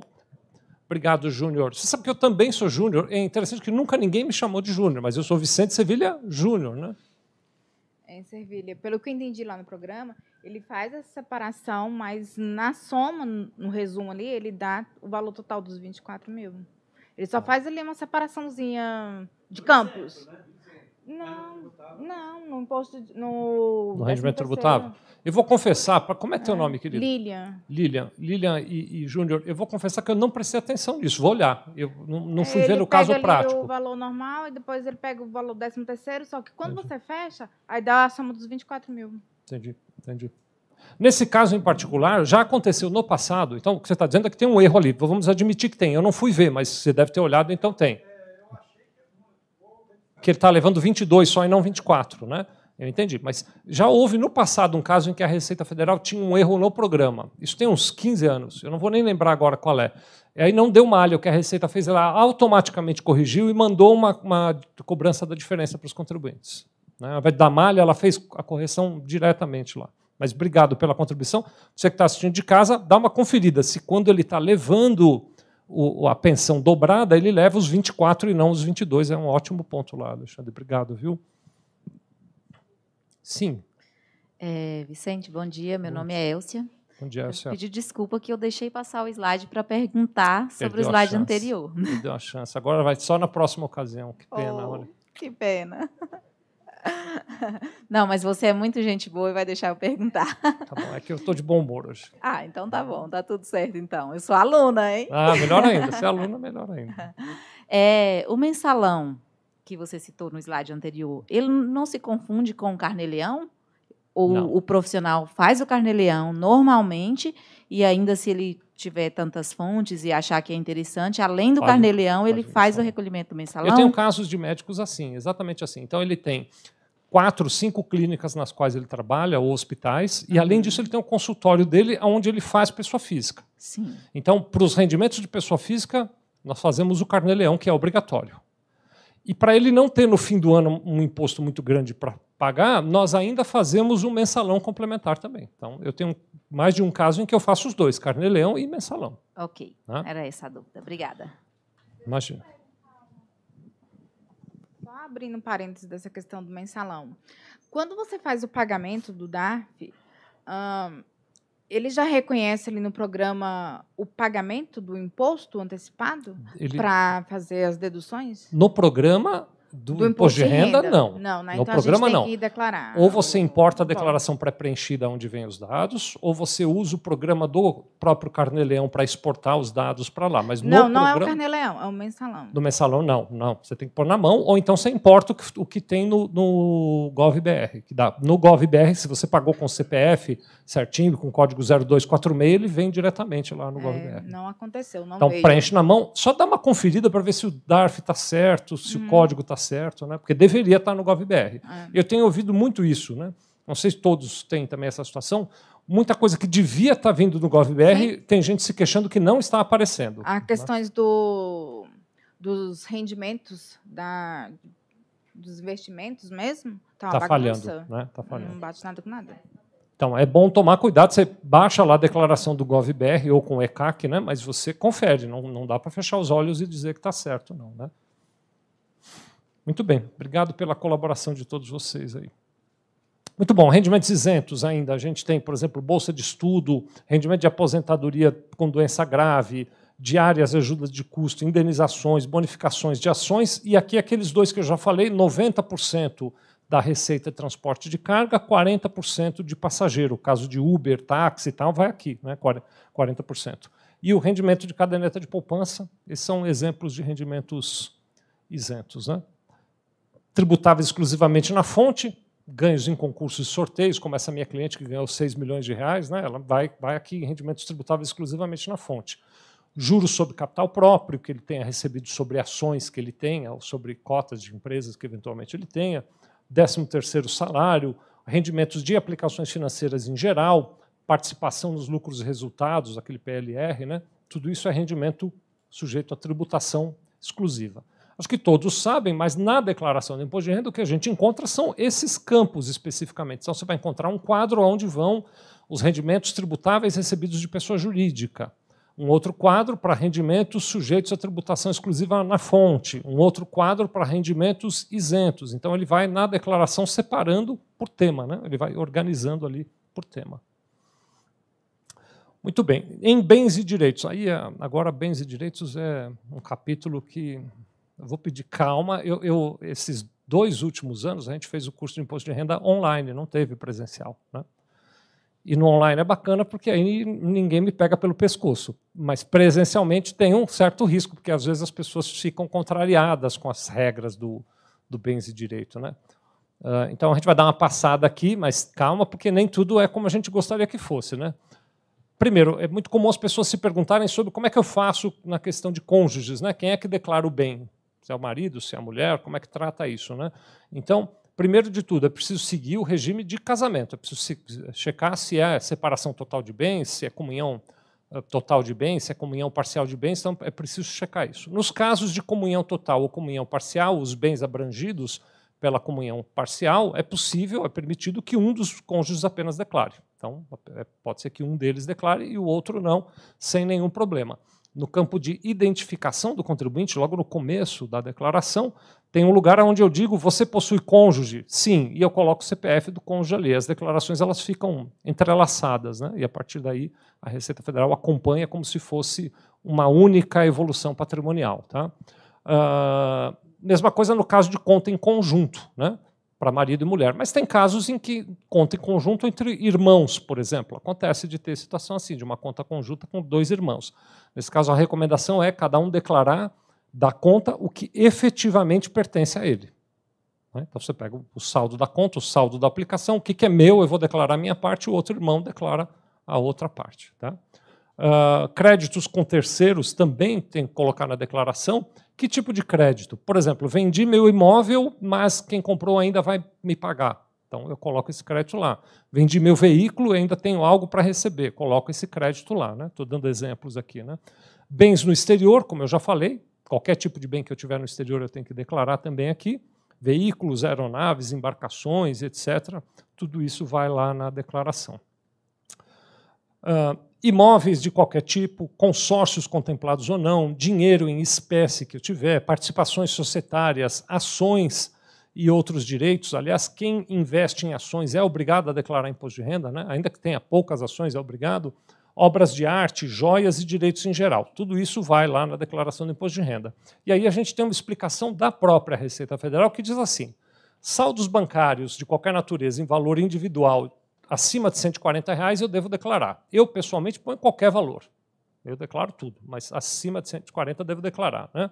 Bens como móveis e direitos de aquisição, obras de arte, joias, etc., com valor superior a 5 mil, tem que declarar. Né? E uh, também são obrigatórios os conjuntos de ações com valor superior a mil reais. Eu também tenho que colocar como bens.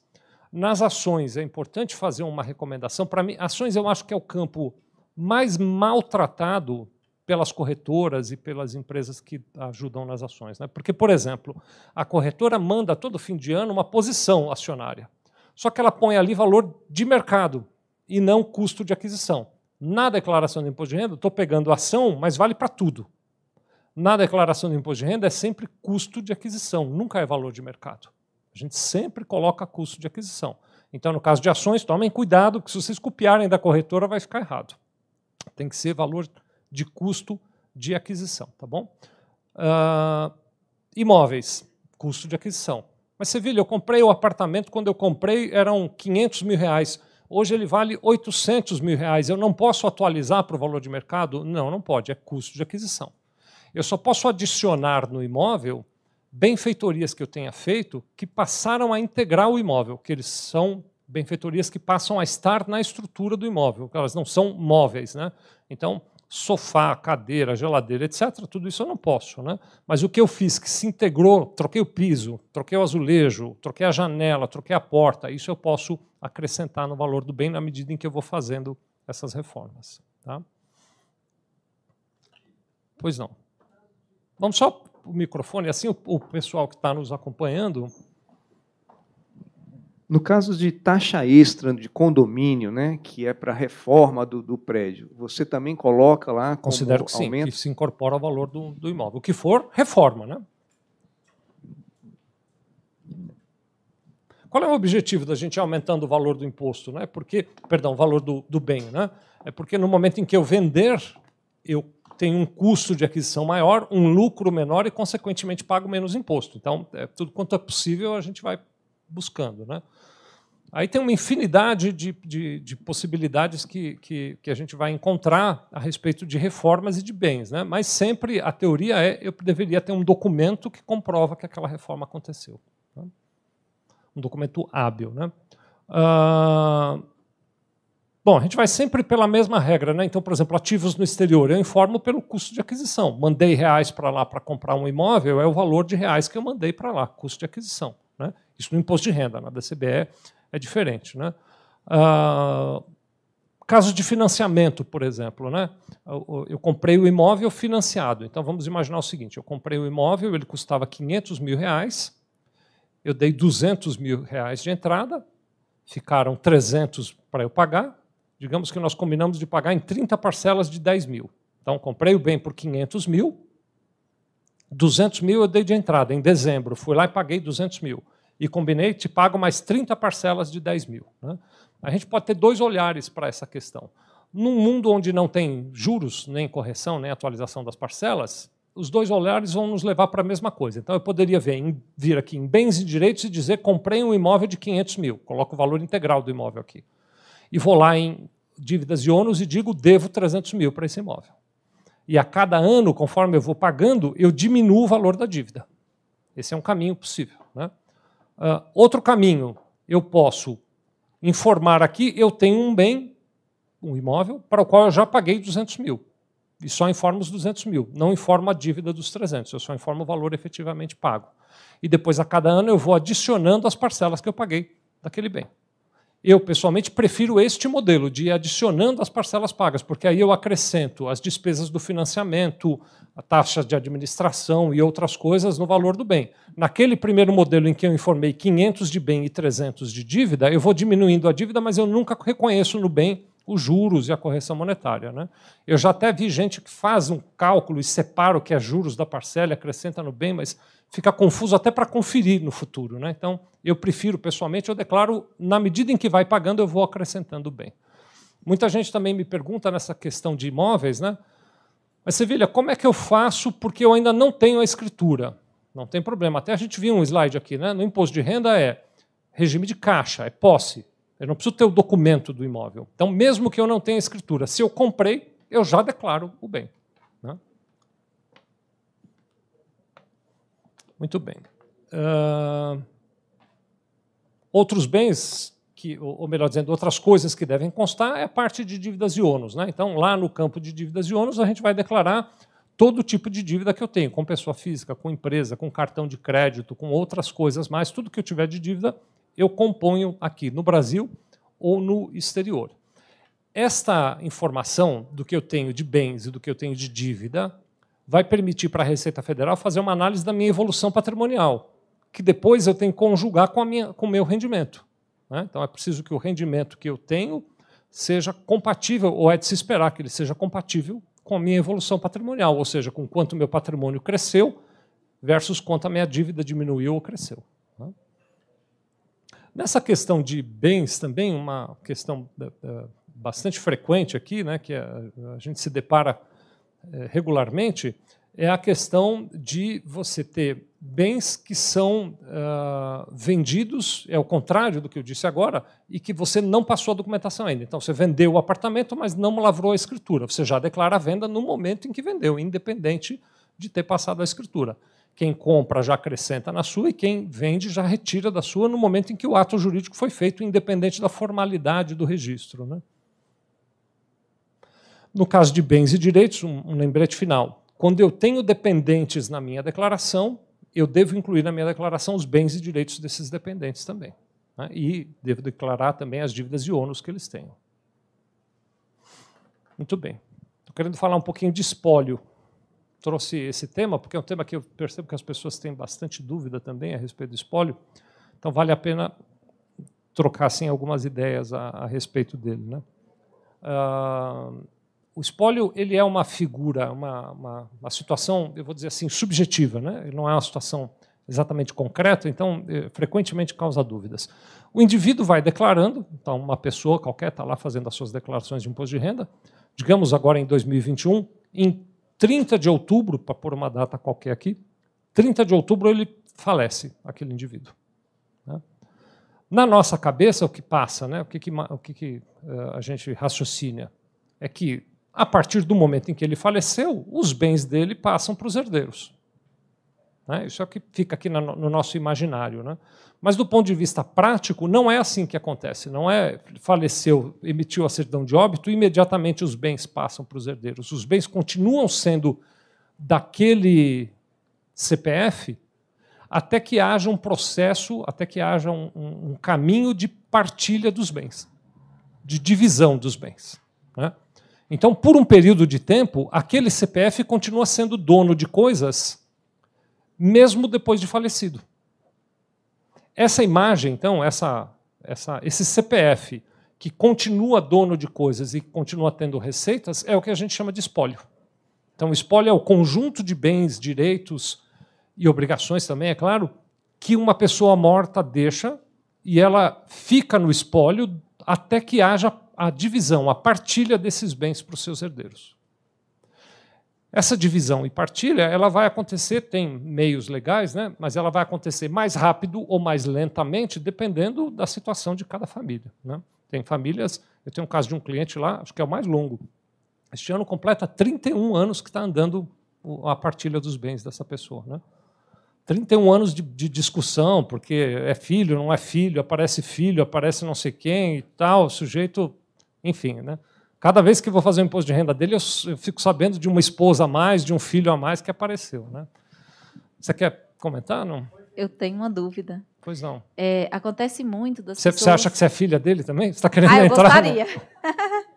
eu gostaria, porque se tem esse tempo todo, deve ser um espólio bem robusto.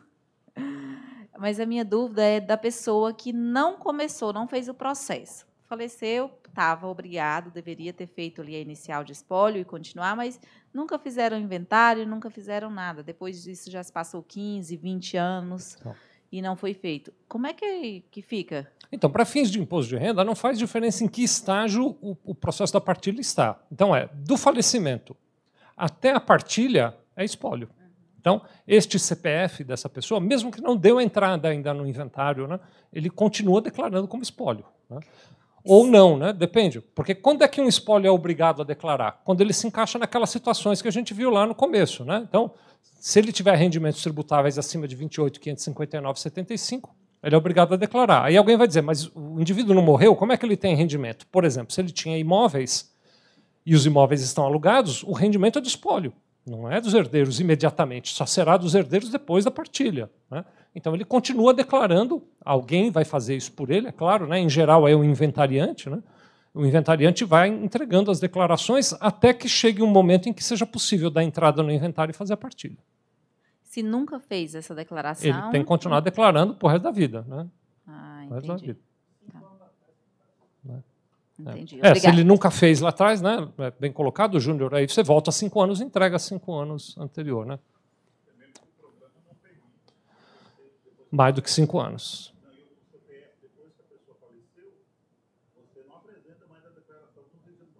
Ser espólio.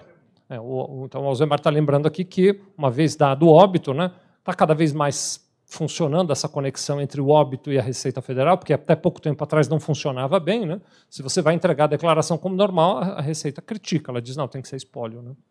Sevilha, eu estou com uma situação de declaração final de espólio que não tem espólio, não tem bens. Então, ele não fez nem a partilha, porque não tem nada a partilhar, e nem foi para a justiça.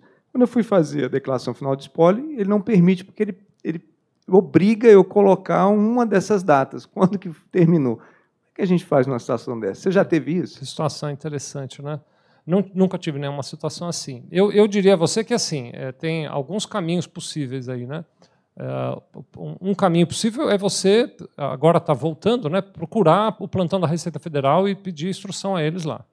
Outro caminho possível, mas aí vai custar, né? É fazer uma partilha lá, né? É fazer uma escritura, é fazer a escritura de encerramento. A, a, a partilha dos bens ela pode acontecer, eu estava dizendo, por dois meios. Né? Tem o processo judicial propriamente dito, que é o processo de inventário. Né? Mas é possível fazer também uma escritura pública de partilha. Né? Talvez uma escritura resolvesse aí. Né? Eu vou te dizer que é melhor procurar a Receita Federal. Uh, muito bem. Então, o espólio ele vai ter três momentos diferentes. Né? Talvez aqui até ajude na sua pergunta lá também, a gente consiga enxergar melhor. Primeiro, a declaração inicial, que é a declaração do ano em que ele veio a falecer. Nesse exemplo que eu acabei de dar, o indivíduo faleceu dia 30 de outubro. Esta declaração que vai ser entregue agora é a declaração inicial. É a primeira declaração em que eu digo para a Receita Federal trata-se de um espólio. Como é que eu faço isso? Né? Tem um campo na, na Receita Federal que é a ocupação, eu vou lá e mudo para espólio pronto, ele já está na condição de espólio, e aí eu preencho o campo indicando quem é o inventariante. Essa, então, é a declaração inicial. Tem as declarações intermediárias, que são as declarações que eu entrego durante todo o tempo necessário até que seja feita a partilha dos bens. E depois tem a declaração final, que é a declaração do ano em que foi feita a partilha dos bens. Então, digamos, vou pegar, já te dou a palavra já, Lilian, vou pegar esse caso, de 30 de outubro, que o indivíduo faleceu. Né? Vamos supor que a partilha dos bens só acontecesse hoje, 8 de abril. Hoje foi rapidinho, saiu, hoje, dia 8 de abril, está feita a partilha dos bens. Então, no ano de 2023, exercício 23, ano calendário 22, eu entrego a declaração final. Na declaração final, eu pego bem por bem, cada um dos bens que ele tinha, abro os dependentes e digo: este bem ficou 100% para esse dependente, ou 30% para esse, 30% para o outro, 40% para o outro. Eu faço ali, eu replico na declaração o que foi determinado no formal de partilha. Né? Ah, e aí entrego a declaração final, acabou. Uma coisa que era comum, e agora deram solução para isso, só antes de eu te dar a palavra, é que de vez em quando precisava fazer uma sobrepartilha, e aí era um trabalho gigantesco para fazer sobrepartilha, tinha que ir na Receita Federal para resolver o assunto. Né? Agora eles criaram a possibilidade de você entregar sobrepartilha. O que é a sobrepartilha? Depois de feita a divisão, a partilha dos bens, alguém se lembrou ou encontrou um bem que não lembrava que tinha. Às vezes uma conta bancária que ninguém nem sabia que o falecido tinha, às vezes até mesmo um imóvel, né? faz uma sobrepartilha e entrega uma nova declaração de encerramento do espólio. É Lilian, né? Por favor. Lilian. Talvez a pergunta seja bem boba, mas realmente. São as melhores, viu? As simples são melhores. É porque, assim, essa questão de espólio é tudo uma questão de tempo, né? Então, eu estou começando a entrar nessa linha aí de fazer declarações de espólio. Ah, mas aconteceu que o, o inventário saiu no mesmo ano que houve falecimento. E aí? É porque eu não botei o início, o meio e o fim, né? Eu botei... Inventário do Flash, né? Rapidinho já foi partilhado tudo, mas não tem problema nenhum. Eu não preciso necessariamente ter essas. Então, o indivíduo faleceu dia 30 de outubro.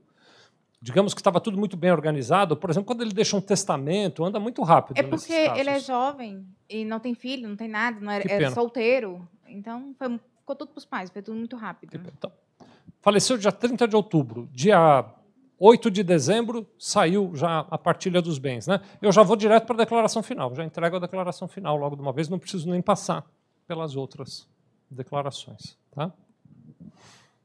Imagina. Deixa eu ver como é que a gente está de horário aqui, né? Estou me controlando para não, não exceder nosso horário. Parece que o Júnior quer fazer também uma colaboração, né? Você vira só nessa parte de inventário aí, do espólio, aliás, é, é tomar cuidado na transferência dos bens aos herdeiros lembrar do ganho de capital. Que isso é muito importante.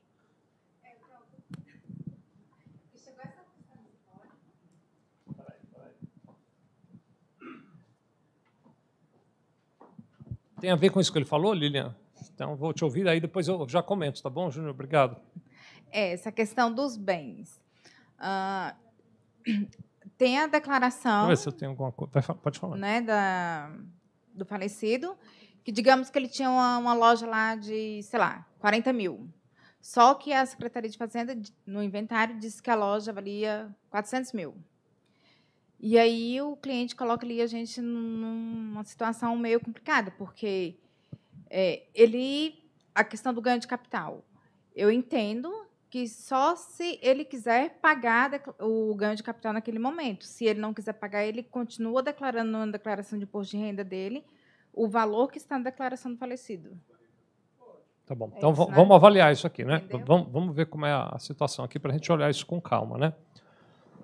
Bom, então, enfim, esse slide aqui ele vai mais no básico, né? O que ele está dizendo aqui de maneira resumida é a declaração do imposto de renda do espólio, a exceção da declaração final, ela é igualzinha às outras. Então, vai informar lá todos os rendimentos, os bens, é como se ele estivesse vivo. Né?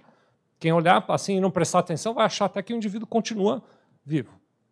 Mas na declaração final do espólio, então a gente vai ter que apurar o imposto dos rendimentos que ele teve naquele ano e no encerramento fazer essa análise da transferência dos bens. Então, tem dois olhares aí, Lilian e Júnior. Né? O primeiro olhar é o que o Júnior trouxe, o segundo é o que você está trazendo. Um olhar é o imposto sobre transmissão causa mortes né, que, como eu disse lá em São Paulo, chama ITCMD, aqui em Brasília também. Né? Imposto sobre transmissão causa mortes ele é um imposto, imposto estadual e ele tem uma regra específica que tem que ser obedecida. Né? Então, é comum, no caso de ITCMD, inclusive tem muitas ações na justiça discutindo isso, que a herança das cotas de uma empresa não é avaliada pelo valor da cota, mas sim pelo valor do patrimônio líquido. Tem muitos estados que determinam isso pelo que você está me contando, estou imaginando que a legislação de Brasília deve dizer que é o valor do patrimônio líquido. Para ITCMD, você tem que seguir a regra do ITCMD.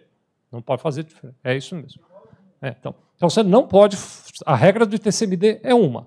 A regra do imposto de renda é outra. Na regra do imposto de renda, você determina o valor na partilha pelo qual o bem vai ser transferido para os herdeiros e compara o valor da transferência com o valor que está na declaração do espólio.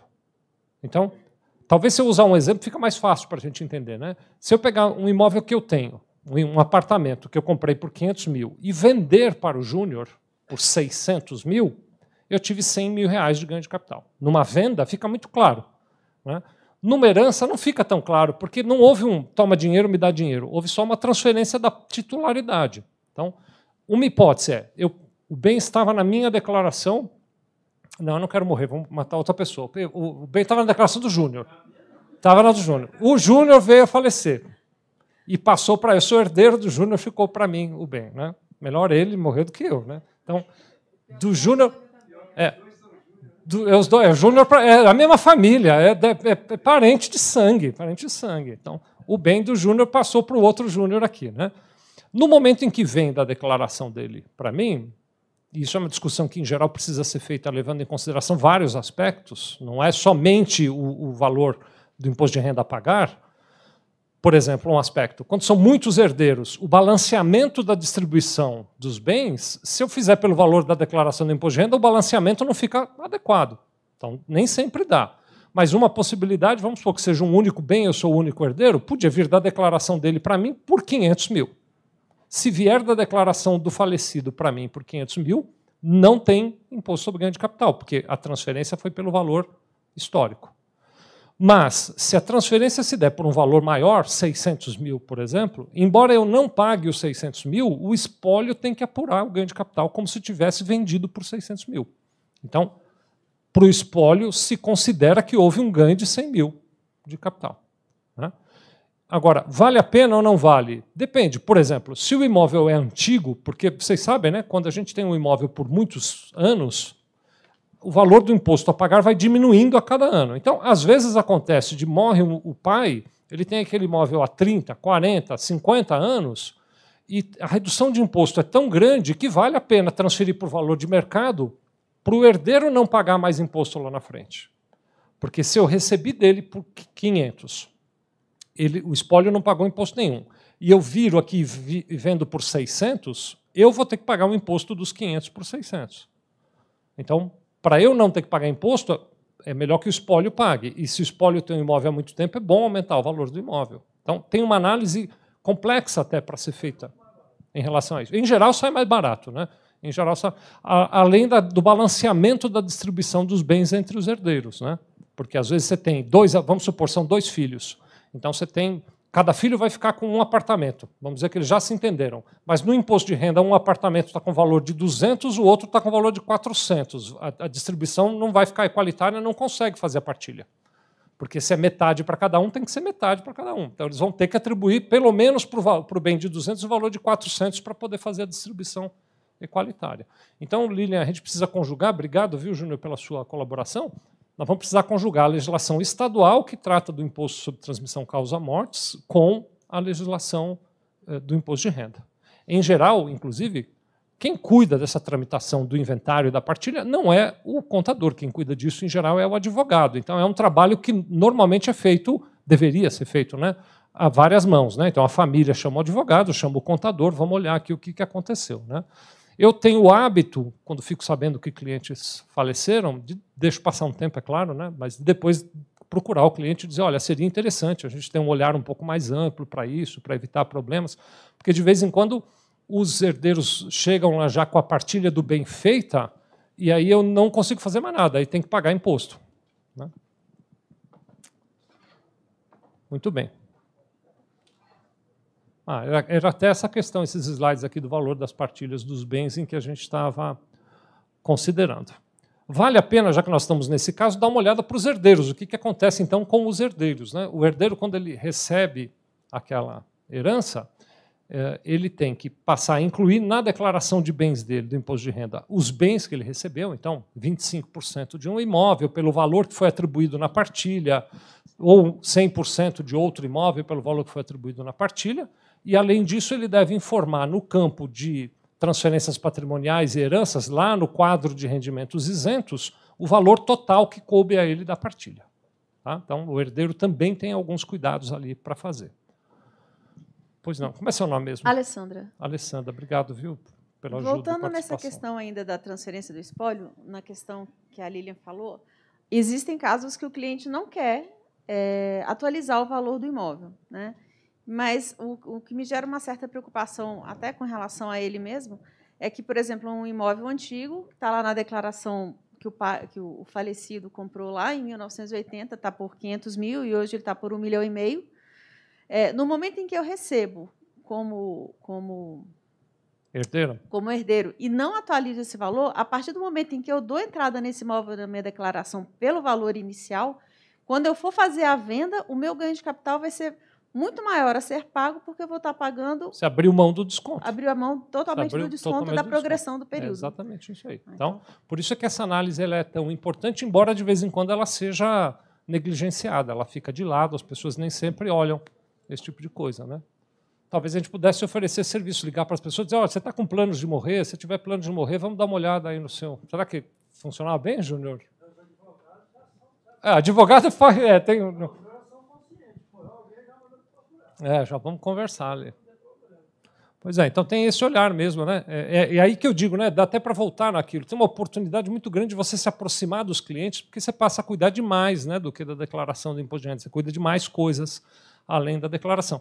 Em geral, por exemplo, eu, envolvo na conversa da declaração do imposto de renda. Que plano de aposentadoria você tem? Como é que você está imaginando? Como é que anda a questão dos, da sucessão dos filhos, né? Então, por exemplo, aqui é um momento interessante para a gente discutir essa questão, que é algo que eu tenho trabalhado também em conscientizar os clientes né, sobre a hipótese de eventualmente antecipar as heranças para os herdeiros.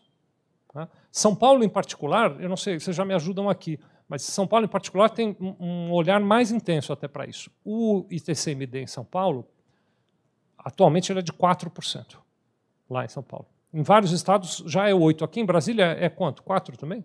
4% também. Mas tem muitos estados, Rio de Janeiro, por exemplo, já é 8%, tem muitos estados que já aplicam. A lei federal que limita o ITCMD, ela diz que a alíquota máxima é 8%. Mas alguns estados ainda têm usado 4%. Né? Então, primeiro, é algo perfeitamente possível, os estados têm autonomia para isso, aumentar de 4 para 8, sem precisar nenhuma mudança na lei federal. Então, pode ser que aconteça de um governador e uma assembleia, uma hora dessas, dizer, lá em São Paulo, o ITCMD mudou para 8. É, qual é o impacto? O impacto é que se eu não dou para os meus filhos, se eu doar hoje os meus filhos, perdão, os meus bens para os meus filhos, se eu fizer a doação hoje, eu pagaria 4% de TCMD. Se de um ano para o outro aumentar para 8%, o dia que eu vier a falecer, eles vão ter que pagar 8%, é o dobro do imposto. Né? Outra questão, tem um, um, um, projeto de lei no Senado, já faz bastante tempo, propondo que a alíquota máxima vá para 15%. A alíquota de TCMD, que hoje a máxima é 8%, vá para 15%. Está lá, uma hora dessas pode aprovar. Né? Então, o indivíduo que quiser e que julgar que é interessante, ele poderia antecipar a legítima, ele poderia já fazendo doação dos bens para os herdeiros em vida. E fazendo a doação, ele paga o ITCMD 4%. Na doação, eh, ele também, Alessandra, vai atribuir o valor da doação e, eventualmente, ele pode atribuir um valor maior e já ter o desconto, ele preserva o desconto que ele tem no imposto de renda. Né? Garante a alíquota de 4%, fica protegido da, do eventual aumento de alíquota, né? e acelera o processo de inventário. Ele pode fazer reservas, por exemplo, ele pode fazer uma reserva de usufruto. Quando ele faz a reserva de usufruto, é assim: doei para o meu filho, porém, todo o rendimento que este imóvel é, é, e o direito de usar o imóvel é meu enquanto eu for vivo. O dia que eu morrer, passa a ser dele, mas enquanto vivo, o aluguel é meu. Então, mesmo que eu tenha feito a doação, eu é que fico com rendimento de aluguel e tudo mais. Então, protege também o doador. Né? Tem outros aspectos muito interessantes, né? A discussão aí para a gente pensar também. Por exemplo, outro dia desse eu conversei sobre isso com um cliente, né? O filho dele está para casar. Falei, mas espera aí, que regime de comunhão teu filho vai usar? Não, vai usar comunhão uh, parcial de bens. Eu disse, pois é, mas a herança entra na comunhão parcial de bens. Então, o dia que você vier a falecer, os bens que você tem e passarem para o teu filho, a esposa passa a ter metade. Né? A herança entra. Se você doar, nem ainda falei para ele bem assim, porque ele não tinha nessa nem conheço a tua futura nora. Estou aqui falando, deve ser, pelo que eu conheço, até brinquei com ele, né? É Jorge o nome dele. Falei, Jorge, deve ser melhor que o seu filho, mas eu tenho que falar porque é profissional, né? Se você doar o bem agora em vida, não entra na comunhão. Você antecipa a doação e não entra na comunhão de bens. Se amanhã ou depois eles resolverem se separar, o bem é do teu filho, não é metade da tua nora. Né? É chato até tratar dessas questões, mas é uma questão cotidiana. Quando você fala com o cliente sobre esse tipo de assunto, ele passa a consultar você para muitas outras questões da vida dele e a gente passa a ter aquele papel de conselheiro, de consultor. Você aumenta, sem dúvida nenhuma, o valor do teu trabalho em relação ao que você faz pela vida dele. Né? Então, na questão específica do imposto de renda, preencher talvez seja a parte mais fácil, mas essa análise mais ampla que nós estamos aqui discutindo e propondo é onde de fato está o segredo para o imposto de renda ser algo extremamente útil para os nossos clientes. Né? Acho que eu quero ainda aproveitar os minutos finais para a gente falar um pouquinho sobre esse ganho de capital. Né? Que a gente usou o exemplo do espólio, mas não falou de ganho de capital, então vamos falar um pouquinho de ganho de capital. Toda vez que alguém vende um bem, e aí o conceito de bem é muito amplo, né? pode ser um imóvel, mas também pode ser um veículo, pode ser uma joia, pode ser uma obra de arte, pode ser qualquer coisa, uma embarcação, cotas de uma empresa, ações de uma empresa. Então, toda vez que eu vendo alguma coisa, existe a hipótese do ganho de capital. A hipótese se concretiza quando o valor de venda é maior do que o custo de aquisição histórico. Eu não comparo o preço de mercado, o valor de mercado, eu comparo o custo histórico de aquisição com o preço de venda. E aí, dependendo do ganho que eu tiver, tem aqui uma tabela, né? Eu vou pagar, começando por 15% de imposto, até 22,5% de imposto. Então, essa é a regra básica do ganho de capital, né? a regra pura do ganho de capital. Mas existem possibilidades de isenção, existem possibilidades de redução do imposto a pagar, né? que a gente então deveria adicionar. Então, por exemplo, são isentos do imposto de renda a indenização por terra nua por desapropriação para fins de reforma agrária. Então, isso não paga imposto de renda Indenização por liquidação de sinistro, então seguro. Então, por exemplo, eu tive meu carro furtado, recebo a indenização, mesmo que a indenização seja maior do que o custo de aquisição, é isento de imposto de renda. Né? Alienação, por, é, é preciso prestar muito, muita atenção, tá bom, pessoal? Não dá para ler uma linha e dizer já entendi, Tem que, é a frase inteira. Então, alienação por valor igual ou inferior a 440 mil do único bem imóvel, então é o único bem imóvel? Não, não, tem outro. Né? Mas eu tenho outro que é metade, já não é o único bem imóvel. O único bem é o único bem. Né? Do único bem imóvel que o titular possua, individualmente em condomínio ou em comunhão, desde que não tenha efetuado nos últimos cinco anos outra alienação de imóvel a qualquer título. Então, até 440 mil imóveis, se for o único e ele não vendeu nenhum, é isento. Bens imóveis adquiridos anteriormente a 1969 são isentos de ganho de capital posteriormente a 1969, tem uma tabela de redução, uma tabela bem complexa, uma regra matemática bem enrolada ali, né? mas aí tem uma redução. Uh, o ganho auferido por pessoa física residente no Brasil por venda de imóvel residencial, desde que no prazo de 180 dias ele aplique o produto da venda na aquisição de imóveis residenciais aqui no Brasil, podendo fazer isso uma vez a cada cinco anos. Então tem um conjunto de coisas aqui, né? O indivíduo tem que ser pessoa física, tem que ser residente no Brasil, o imóvel tem que ser residencial, ele tem que usar o dinheiro da venda em até 180 dias para comprar outro imóvel residencial que esteja no Brasil e ele pode fazer isso uma vez a cada cinco anos. Aí é isento de ganho de imposto de renda. Né? Tem até uma, uma, Acho que é aqui que eu já trouxe. Exatamente. Tem uma decisão bem recente, agora, 17 de março, uma instrução normativa, formalizando que aí eu posso usar o dinheiro para uh, adquirir imóvel residencial em construção, na planta, ou na hipótese de venda de imóvel residencial com o objetivo de quitar financiamento. É, eles aqui foram mais, talvez, cuidadosos de explicitar, né, de deixar bem claro ali dentro. Né? Então, essas são a, as possibilidades de isenção. Uh, ainda tem a isenção para ganho de capital quando eu faço alienação de ações exceto day trade, cujo valor total no mês não supere 20 mil reais. Então, quando eu vendo ações, eu também estou sujeito ao imposto sobre ganho de capital. Né? Comprei ações, vendi ações, estou sujeito ao imposto sobre ganho de capital. Se o total de ações vendidas no mês, de todas elas, todo, tudo que eu vendi de ações no mês, não superar 20 mil, o ganho está isento. E 35 mil nos demais casos. Por exemplo, vendi, eu estou com o caso de um cliente que assim, ele vendeu o carro, foi, acertou sem querer, né, por 34 mil reais foi o preço de venda dele. Ele tinha comprado esse carro por 30. Ele teve um ganho de 4. Mas como o total de venda no mês foi menor do que 34, ele está isento do imposto sobre ganho de capital. Pois não. Elisa? É Elcia. Lúcia. Elcia. Elcia, desculpe. Isso. Hoje eu estou perguntando, estou aproveitando é, a oportunidade. Eu estou vendo. é, Vicente, no caso dos 20 mil, da isenção dos 20 mil de ações, se a pessoa operou menos que 20 mil e teve lá a isenção, eu vou preencher a ficha da renda variável ou esse resultado já vai só lá no, nos rendimentos isentos? Aí você preenche manualmente só lá no rendimento só isento. No Aí não preciso preencher não, renda variável. Não deve, porque se você preencher a renda variável, ele vai tributar. Entendi. Entendeu? Ok, obrigada. Imagina, de nada. Uh, restituição da participação de capital social mediante entrega de bens também é isenta de imposto de renda, a transferência para pessoas jurídicas a título de integralização de capital de bens ou direitos pelo valor constante na declaração de rendimentos. Tem muitos clientes, esse, por exemplo, é um serviço, uma procura que tem crescido bastante, pelo menos na minha experiência. Né?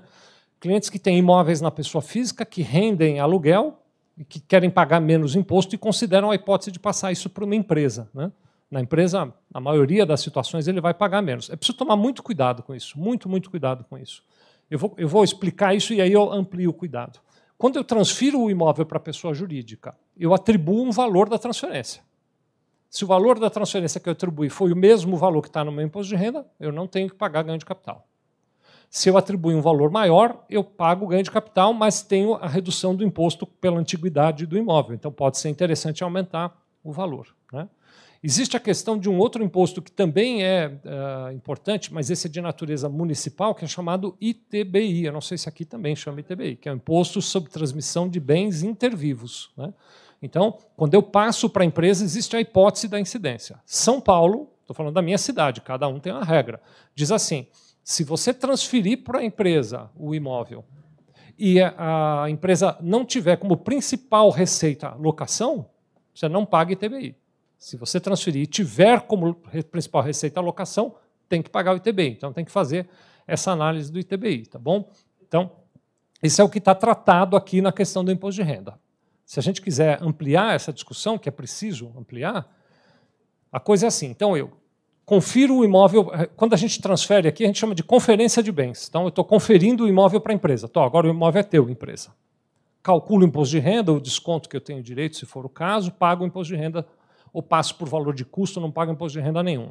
Obedeço à regra municipal, pago o ITBI quando devido. Vou lá e recolho o que for devido de ITBI. O imóvel chegou na empresa aí tem uma discussão complicadíssima que não tem a ver com o imposto de renda da pessoa física, tá bom? Mas que eu quero trazer para quando vocês forem ajudar os clientes de vocês. Quando o imóvel chega na empresa, eu preciso contabilizar este imóvel na empresa. E aí eu preciso fazer uma escolha da contabilização do imóvel. Ou eu vou colocar esse imóvel como estoque, e se eu coloco como estoque, o que eu estou dizendo é, ele é um produto que eu pretendo vender. Estoque de imóveis é um produto que eu pretendo vender. Ou eu coloco esse bem como um ativo fixo da empresa. Se ele é um ativo fixo, ele não é um bem que eu pretendo vender, é um bem que eu pretendo alugar. Então eu classifico ele no lugar separado. Né? Para as empresas que classificam como estoque, se eu sou optante do lucro presumido, quando eu vendo aquele imóvel, eu pago um imposto de cerca de 7% sobre o preço de venda.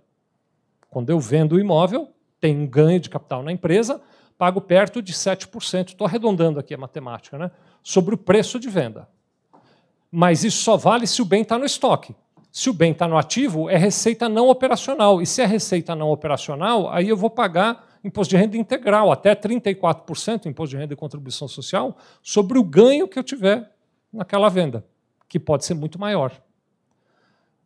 Muita gente faz o seguinte: diz, ah, tranquilo, você reclassifica, tira do ativo é, imobilizado e leva para estoque e vende como estoque. Né? Mas a Receita Federal ela tem dito assim: não, peraí, não é assim que funciona, não. Se ele não era ativo imobilizado, perdão, não era estoque desde que entrou, essa ação de movimentar do ativo é, fixo para o estoque é simulação, só para não pagar o imposto. E aí ela diz: eu não concordo. Tem discussões e discussões a respeito disso. Então, você economiza no aluguel, mas se aparecer uma boa proposta para vender o imóvel depois, corre o risco de você depois ter que pagar um valor muito grande de imposto. Né? Ah, mas eu não posso alugar o imóvel que está no estoque? Não, porque aí o, o, a alocação é receita não operacional. Se é estoque, eu não posso locar, não deveria ser locação. Então, fica uma situação que precisa ser analisada com bastante cuidado. Né? Esse é outro exemplo, por exemplo, de como você pode aconselhar o cliente. Né? Quanta coisa tem para você ajudar o cliente na medida em que você está com um olhar nas necessidades dele. Né? Permuta de unidades imobiliárias sem troca também é isento. Né? Então, se eu troquei com alguém uma unidade imobiliária, não tem tributação. E a alienação de bens localizadas no exterior ou representativas de direitos no exterior, né? uh, adquiridos com dinheiro que tenha sido originalmente gerado lá no exterior. Então, as receitas lá do exterior, tributo lá no exterior, de maneira resumida. Né? Eu acho que é isso. Será que tem mais algum slide dessa temática? Sim, variação cambial. A variação cambial é, então, quando eu tenho moeda no exterior, que eu comprei por uma certa cotação e vendo por uma cotação maior. Né? A variação cambial ativa é tributável. Né? Uh, inclusive se for moeda estrangeira em espécie. Mas aí, no caso da moeda estrangeira em espécie, tem a, isenção desde que o total não ultrapasse 5 mil dólares. E no caso de variação cambial, só se aplica, então ele fala sobre a isenção, só se aplica a variação cambial quando o dinheiro era moeda brasileira e virou moeda estrangeira.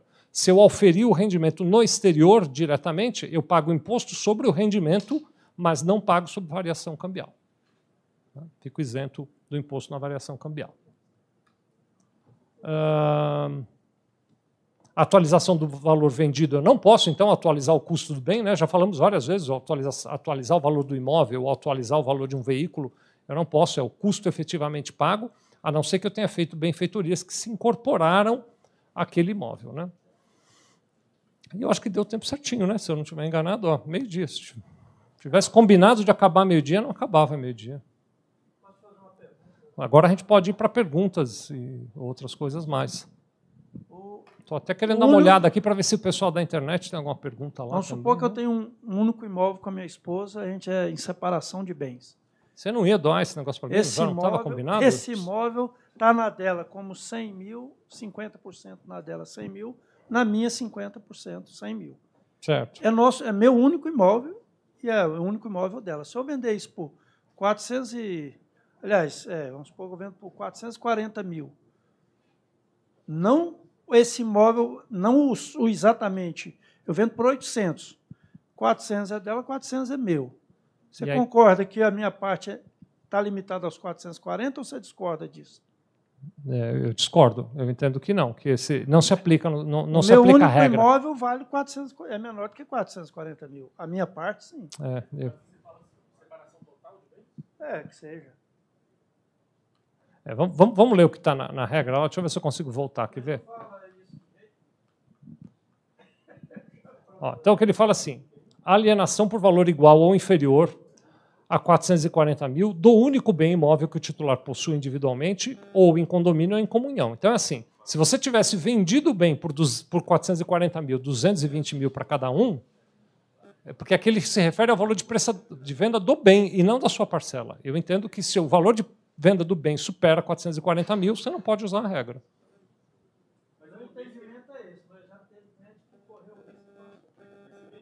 Então, mas esse controle, Rafael, já te dou a palavra, esse controle ele não é um controle assim preciso, não é na ponta do lápis. Né? Tem um problema nos imóveis, Rafael, não perde seu raciocínio não, só para comentar, é que a Receita Federal ela não tem um CPF de imóvel. Então, ela não sabe identificar precisamente que imóvel é esse, se é o mesmo que a tua esposa vendeu ou se você tinha um e ela tinha outro. Então, a Receita não tem esse controle tão intenso ainda. Né? Não sei o que estão fazendo, que ainda não criaram um CPF para o imóvel. Não sei por que não. Vamos lá, Rafael, por favor. Deixa eu só te dar o um microfone aqui para você falar aí, pessoal de casa. Ouvir.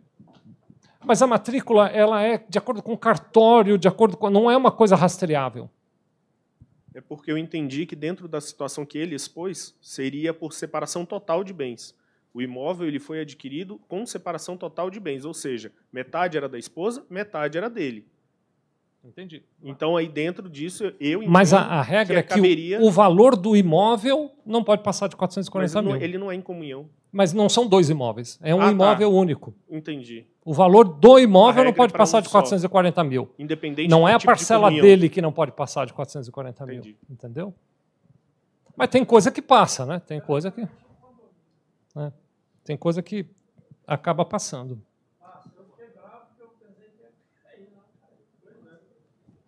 Tá bom. Tem, tem um bocado de comentário aqui na internet. Obrigado, viu, pessoal, vocês que estão nos assistindo lá. Estou vendo a Flávia Souza, Milciane Graciano, é, Marilene Stelli, é, o Raposo da Foscon Geston, Marielza Jesus, a Sandra Ebrens, tem um, um bocado de gente aqui. O John está perguntando se está calor aqui. Aqui dentro está gostoso, não sei lá fora se está calor ou não.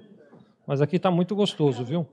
É... A Flávia está em cima da sua pergunta, Júnior, falando, mas se o bem é comum e o casal está separado, quer... quando vender tem que ser dividido. É, bom, vai ser dividido, né, Flávia? Mas aí ela mesma acaba concordando que é o valor do bem que determina isso, né? Um, existe uma dúvida: o terreno, a Receita considera imóvel? Como a Receita entende na compra de terreno no prazo de 180 dias? Eu, pessoalmente, entendo que é imóvel, não tem nenhuma restrição em relação a isso. Uh, deixa eu ver aqui que mais. Civil, o melhor da apresentação são as dúvidas. Tá? O meu amigo Cláudio Cleto aqui. Um abraço, Cláudio. Obrigado por estar com a gente, viu, querido? Uh, Antônia está falando isso, se os herdeiros não quiserem fazer o inventário, o espólio fica entregando a declaração, Antônio, até que os herdeiros resolvam fazer o inventário. Né? Quando a partilha é feita no mesmo ano da morte, como é feita a declaração? O Marco Aurélio está perguntando, mas alguém, acho que foi a Lília né, que fez essa pergunta também, a gente até já respondeu, faz a declaração final no próprio ano da morte. Né? Uh, a conquista, a consultoria temos até 29 do 4 de benefício para atualizar o valor do bem, gerando ganho de capital tributado em 4%. Essa tratativa será na declaração de 2023. Pessoal da Conquista, não, não, não, é, não existe essa questão. O que há, existe um projeto de lei, não sei se é disso que está falando ou não, aliás, é uma proposta de reforma tributária que o governo fez, né? é bom tirar essa dúvida, em que o governo, o ministro Guedes, estava fazendo uma proposta de que se permitisse às pessoas atualizar o valor do bem pagando um imposto é, ele até criava lá uma tabela e tal, né, para fazer esse recolhimento. Mas essa proposta não foi convertida em lei, então ela ainda é um tema para discussão. Não tem nenhuma permissão para atualização de valor de bem, não, viu? Na declaração. É, no caso do pagamento do condomínio IPTU, basta fazer o desconto no aluguel. Está dizendo o John aqui, é isso mesmo. Então, quando o, o proprietário recebe né, o condomínio e o IPTU, a gente tira isso do valor recebido e paga imposto apenas sobre o aluguel. Né? Estou vendo aqui um bate-papo entre a Sandra e a Valéria. Vamos ver se há alguma questão aqui. Uh, ah, ela está repercutindo, Júnior, a Sandra e a Valéria, aquele seu comentário dos 22 e 24 mil. Cadê o Júnior? Some de lugar. Você não faz isso, que eu fico. dá até um, um tum no coração, cara. Faz isso não. Mas o Júnior, a Valéria, obrigado, Valéria, está sempre acompanhando a gente, viu? Beijo para você. Ela está dizendo que ela fez a experiência lá, só levou 22 mil, não levou 24, não. Ela disse que ela fez a experiência lá, só levou 22. Vale a pena olhar, Valéria, Júnior, se a, a, a, o programa está atualizado. Vai que saiu uma atualização que está corrigindo isso, e por isso a dela fez e a sua não. Vamos só checar né, se tem alguma atualização aqui. Bom, muito bem, pessoal. Eu estou dando por encerrado aqui. Não sei se tem mais uma pergunta da. Minha dúvida foge totalmente disso aí, Vicente. É uma dúvida até particular. Eu ia te perguntar depois, mas vamos lá. Uma pessoa saiu do país e não fez a comunicação de saída definitiva. Já saiu há alguns anos, já tem green card, não vai voltar mais para o país, mas ainda tem um vínculo com o Tribunal de Justiça aqui.